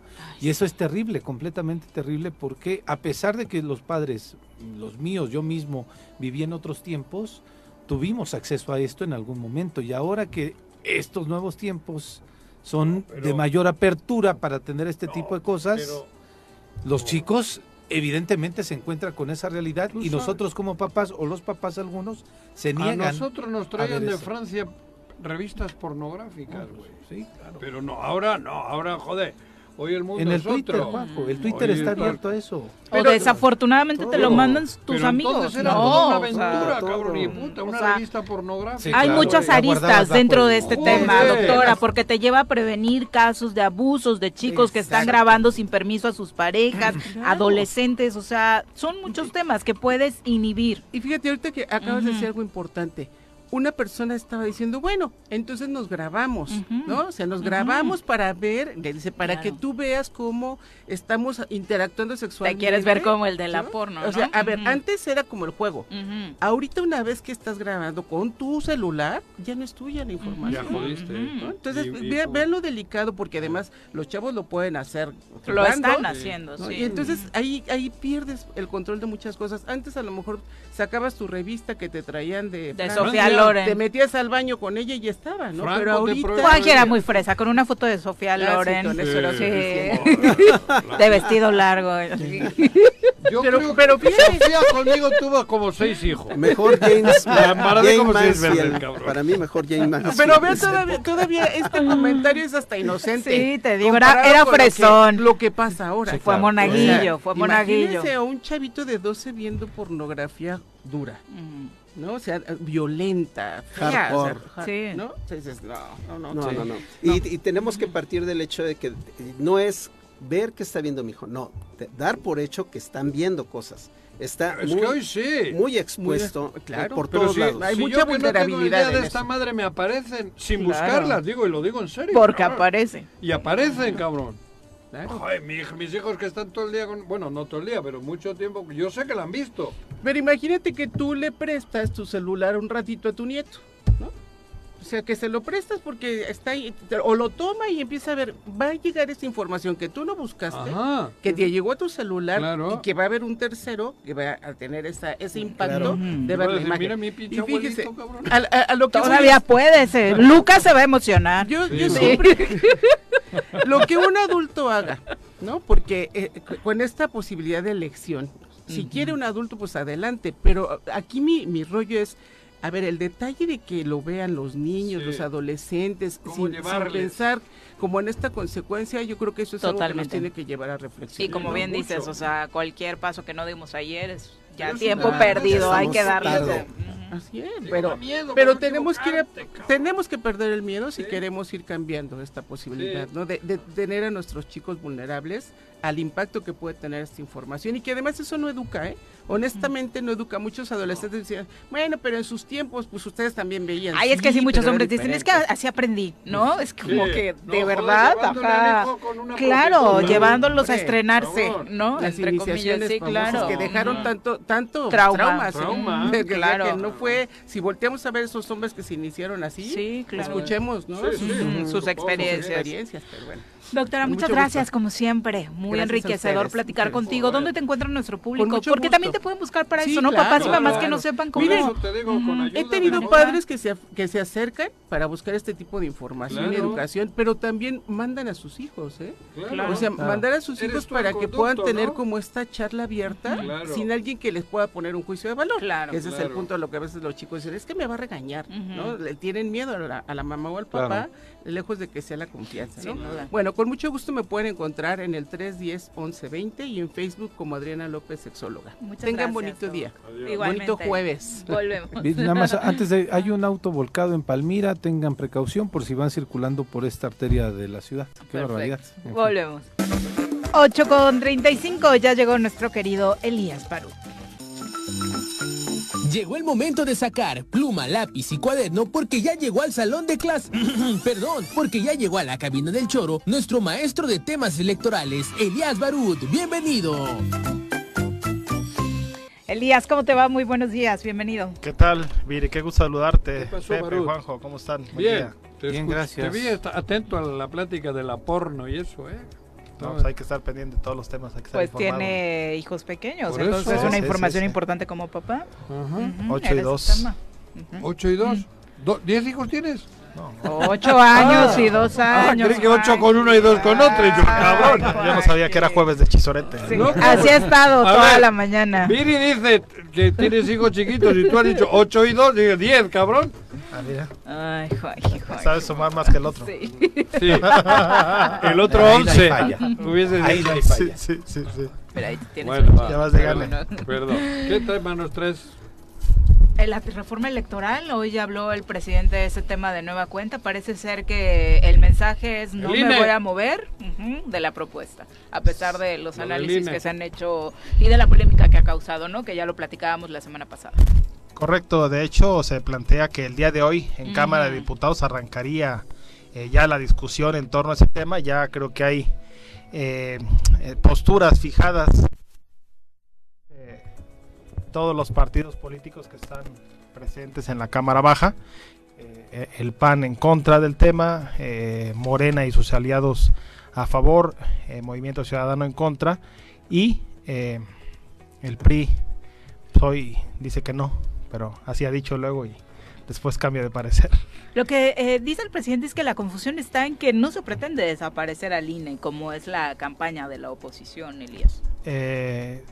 Es transformarlo, pero eh, quitándole tantas atribuciones hasta prácticamente dejarlo sin, sin esa certeza que, eh, salvo su mejor opinión, creo yo que es hoy un, un, INE profesional que da certeza eh, a los comicios, que no se debe a ningún gobierno, con este INE, antes IFE, que fue cuando ya a partir del 96, primero 90 y después 96 cuando se Auto, eh, Igual no se da con, un, autonomía con un partido o con un gobierno, pero sí tiene una tendencia ideológica.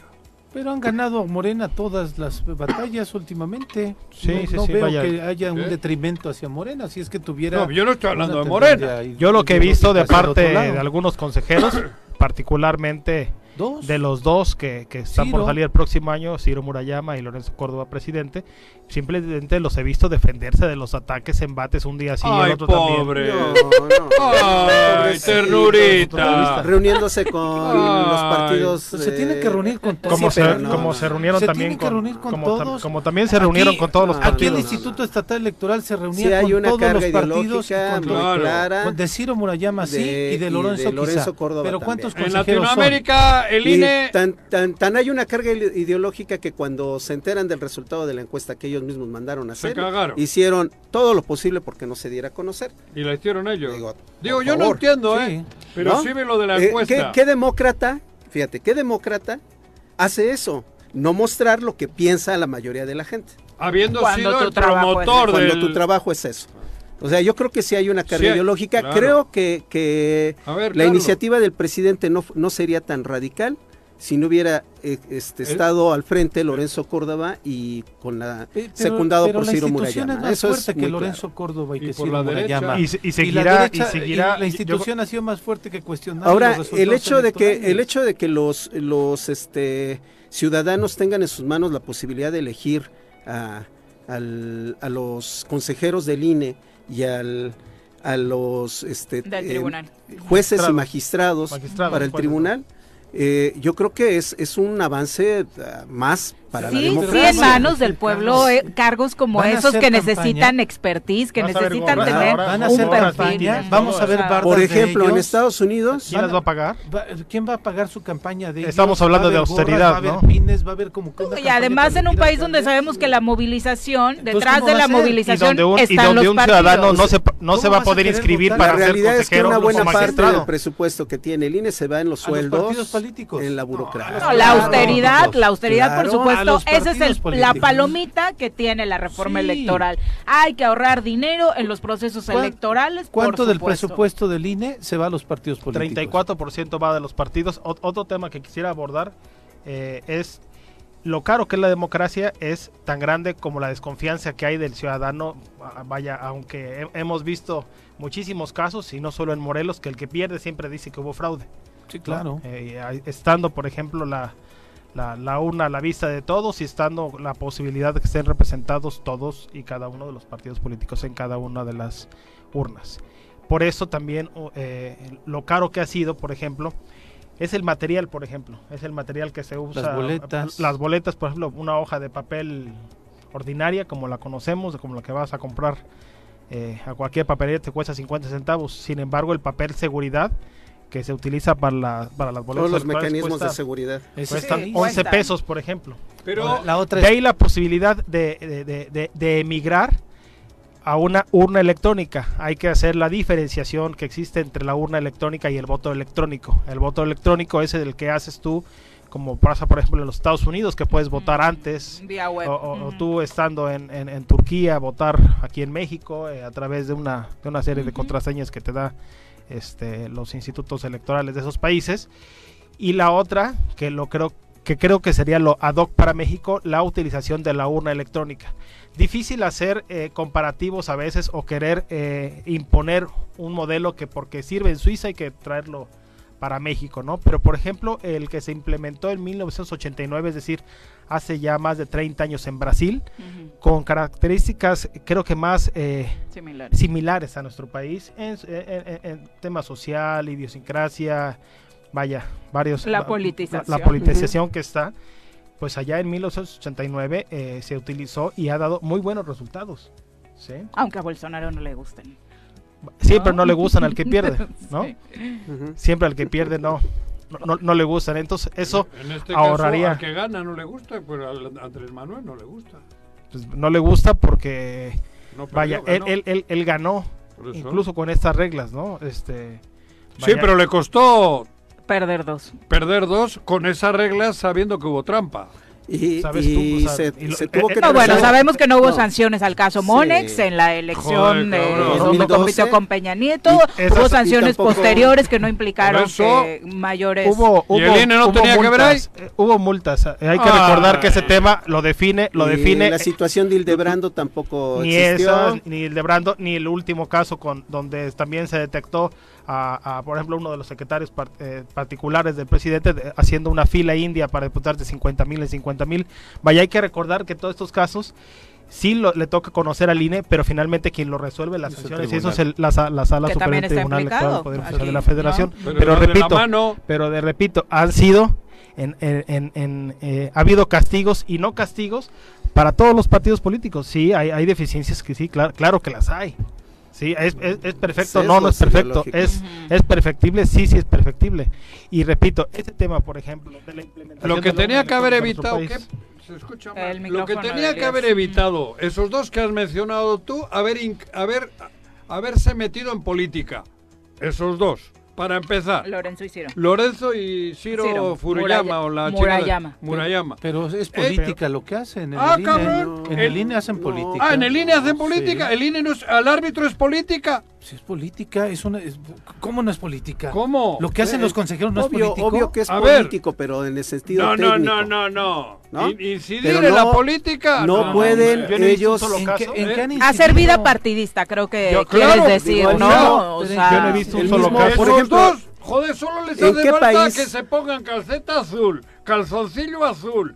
El- Eh, de- olvídate de la no me vestimenta. ¿En qué país, No, no, en qué decir, país continúa El al frente el principal árbitro, el consejero presidente de- del INE, después de haberse expresado como se expresó de las comunidades indígenas, por ejemplo? Por eso. Bueno, esa O sea, ¿en qué cosa, país sí, continúa un Es consejero? En cualquier otro país de una democracia contigo, claro. estabilizada, esa va y mete su renuncia. Eso no tiene nada que ver con, con su desempeño como, como Por- entonces- en los procesos electorales. Pero, pero, sí que lo ¿por qué quiten lo hizo? por ese No, no, tipo de discriminación. que- Eh, pero también por eh, la, la forma este, facciosa en la que resuelven, en la que Claro. propone Dime- resolver.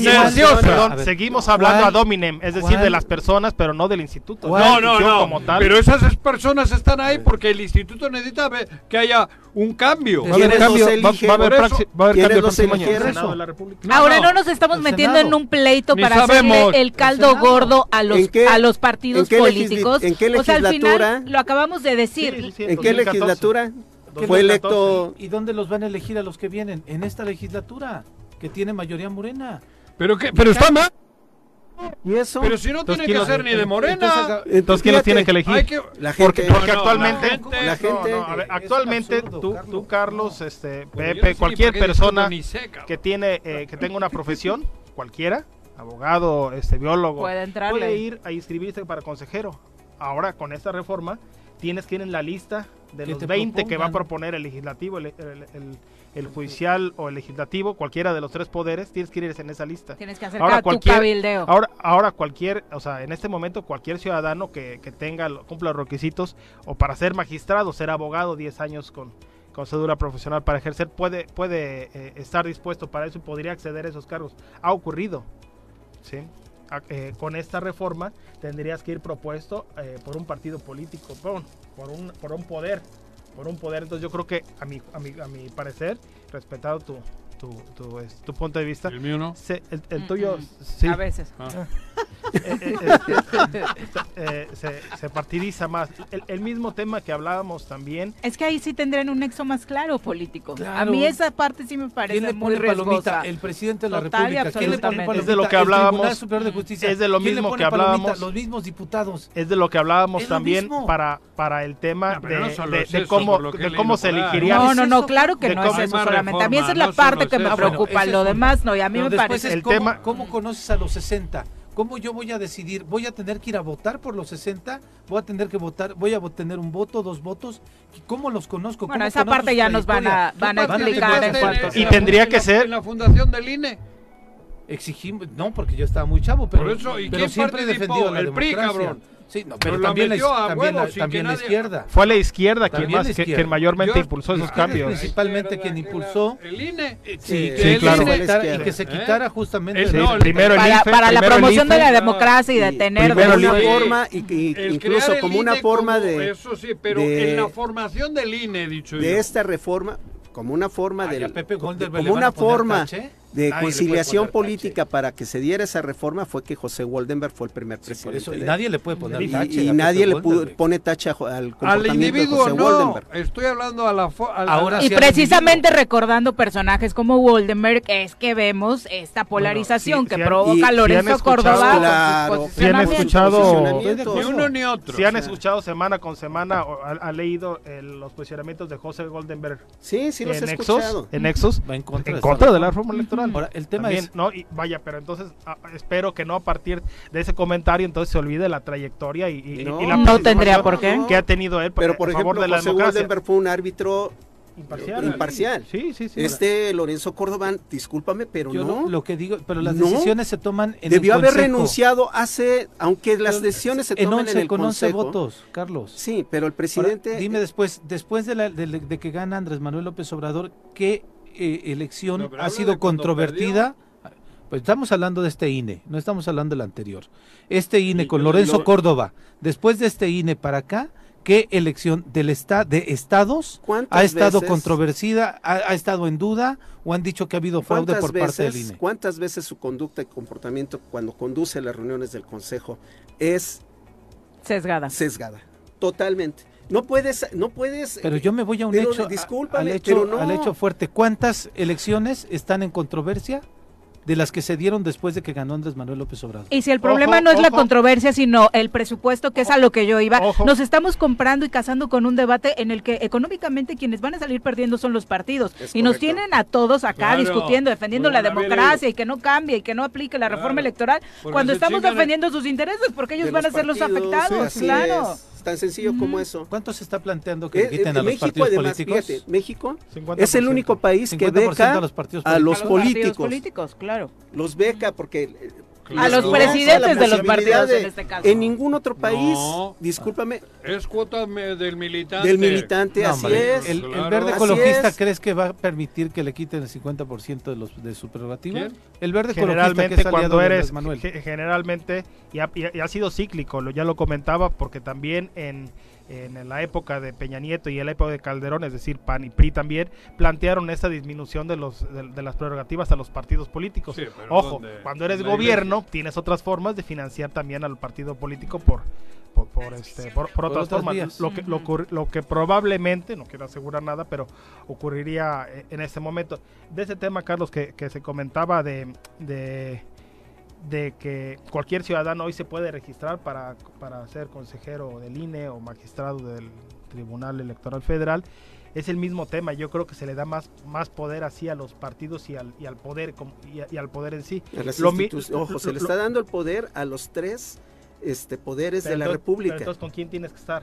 Eh, ¿Con el ciudadano ahí o estar bien con esos tres poderes? Lo- lo- Pregúntale y- y- a Lorenzo Córdoba con quién queda bien. Y lo comento. ¿por qué Con tiene los que senadores que ¿Qué votaron tiene- a pero favor de ¿Por su qué el Ejecutivo propuesta. tiene que proponer?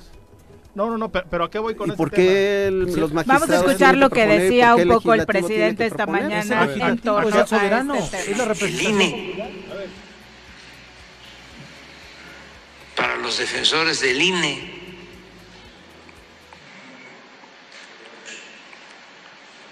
Me tocó ir hace como dos o tres meses por allá por las lomas y en las casas.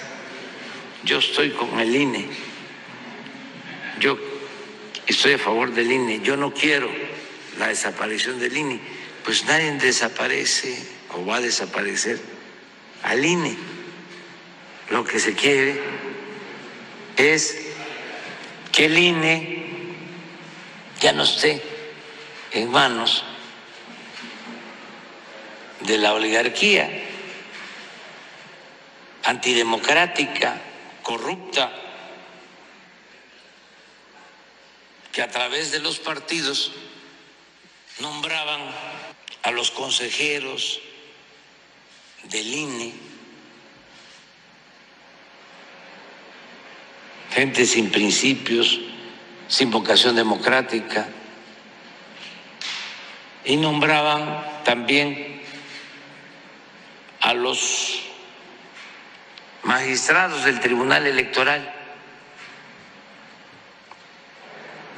Enviamos una inicia- iniciativa de reforma al Congreso que está debatiéndose para que a estos representantes del INE, del tribunal, los elija el pueblo de manera democrática. Que el Ejecutivo presente 10, 20 candidatos, que el Legislativo 10, 20 candidatos ciudadanos, mujeres, hombres, de inobjetable honestidad.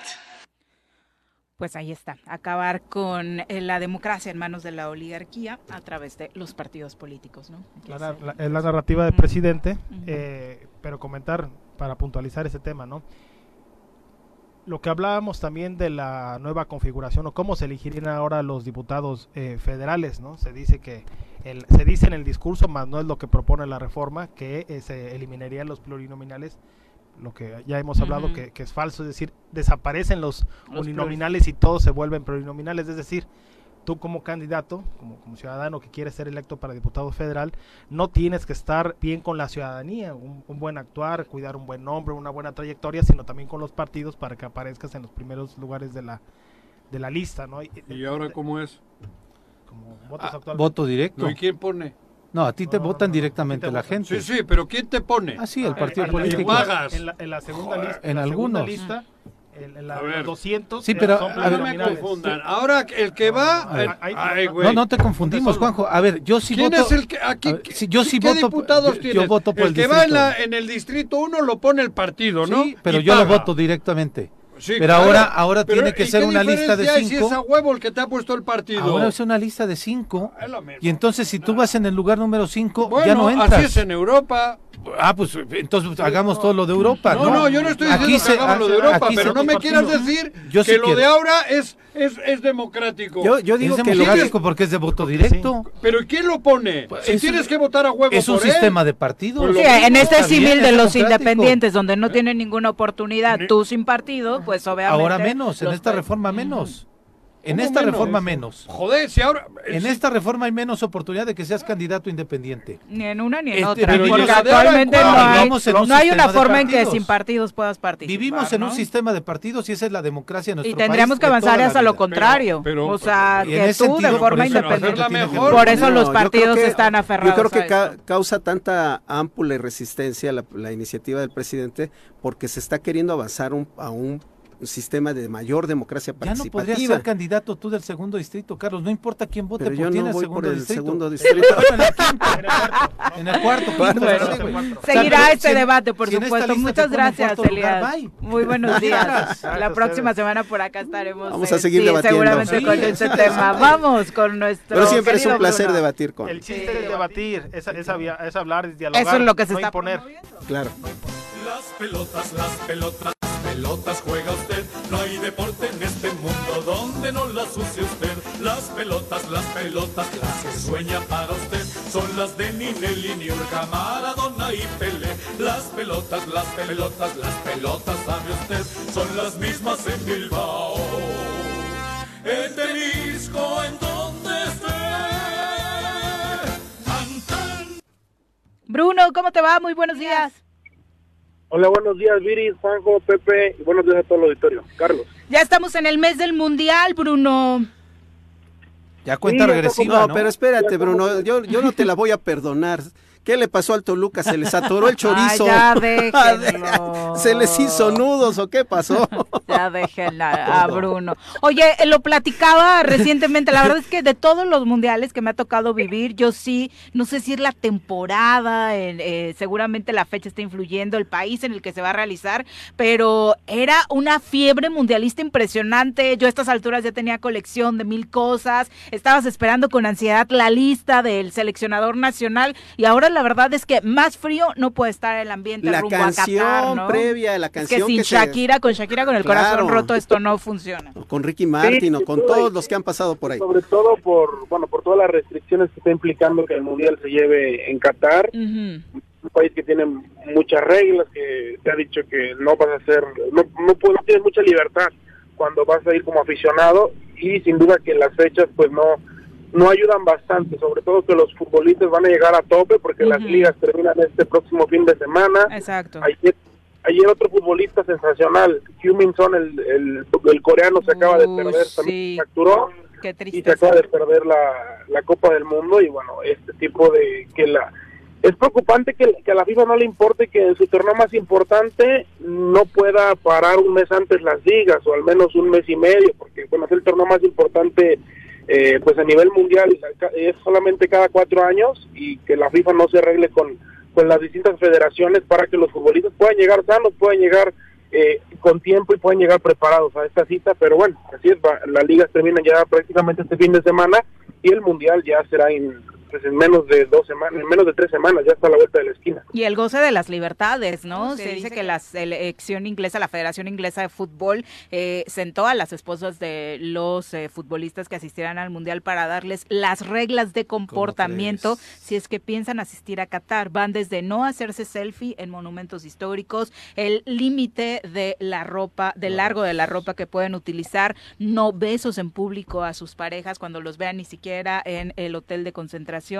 Una barbaridad. Eso sí que está peor que el INE, cabrón. Terrible, terrible. O sea, me parece un atentado a las libertades. es una vergüenza que vayan a jugar al Que se esté jugando el mundial ahí. O sea, no podemos jugar ese extremo. Una cosa que tanto ha multado a México y que tanto se ha quejado por el grito del portero y ahora va a un país donde pues, es totalmente homofóbico, atenta, la FIFA no tiene... ¡Criminal! No tiene con sus reglas, es incoherente, pero bueno, pues allá va a ser el En las canchas donde se va a jugar, se regó con sangre de los trabajadores. Para empezar. Para empezar. Los explotaron los, esclavos. Levantaron los estadios los esclavos, cabrón. Sí, sí, por supuesto. Así fue, ¿eh? Sí, así fue. Pero tuvieron todo el dinero del mundo para comprar la sede, ¿no? Sí, la repartición de los votos entre los integrantes del Consejo de FIFA, por supuesto. Se demostró que fue sí, Platini y compañía, desde entonces fue, ¿no? Sí, sí, sí, desde entonces. Pero bueno, Bruno, hoy, ¿qué actividad tenemos a nivel local? Bueno, a nivel local, eh, bueno, el próximo fin de semana hay partidos de la Liga del equipo de Tigres de Otepego al sábado su último partido como local contra el Atlético Real del Puente a las 6 de la tarde.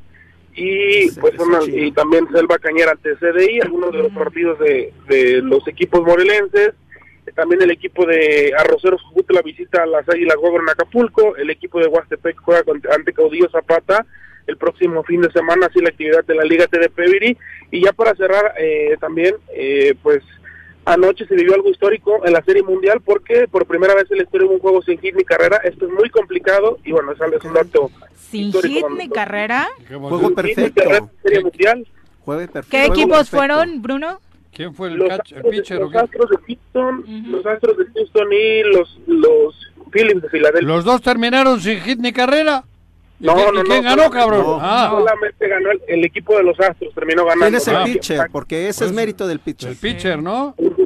terminó blanqueando a, al equipo de al equipo de los Phillies. Pero eso Valenzuela ya lo había conseguido, ¿no? Eh, sí, pero no lo había conseguido en, una serie mundial. En una serie mundial. Ah. No, pero además hace mucho tiempo que no, se presentaban, no, que se presentaban estas condiciones para un sin hit ni carrera. Es, es excepcional el pitcher que logra eso. No sé, yo de eso entiendo bien poco, pero... No sé. Se ha sacrificado la velocidad del brazo del pitcher, eh, aunque tengan que, meter el relevo, el, salvamento, ¿no? Que le llaman. O sea, él terminó las nueve entradas. Sí, él termina, él termina las nueve entradas. Y ganó su equipo y él no consintió ni un hit, ni, una carrera. Ni una, pero ni, ni, mm. ni carrera, ni... ¿Ni qué? Ni hit, ni, carrera. ¿Y qué es hit? es cuando la, pelota entra dentro del campo. Una vez que, lo batea y tal, ¿no? Sí, fueron varios, ¿no? Fue Cristian Javier, comenzó el partido abridor, después Brian Abreu, ah. Montero y Presley. Tres.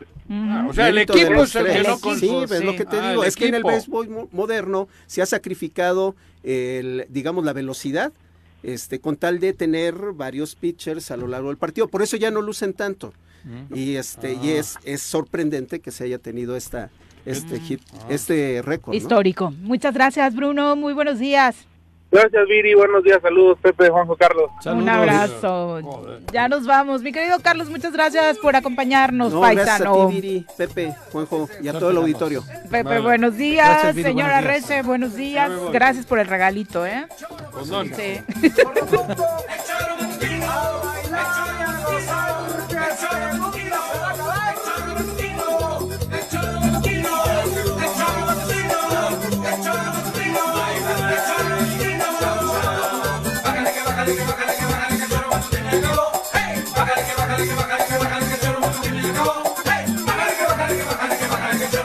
Acabó.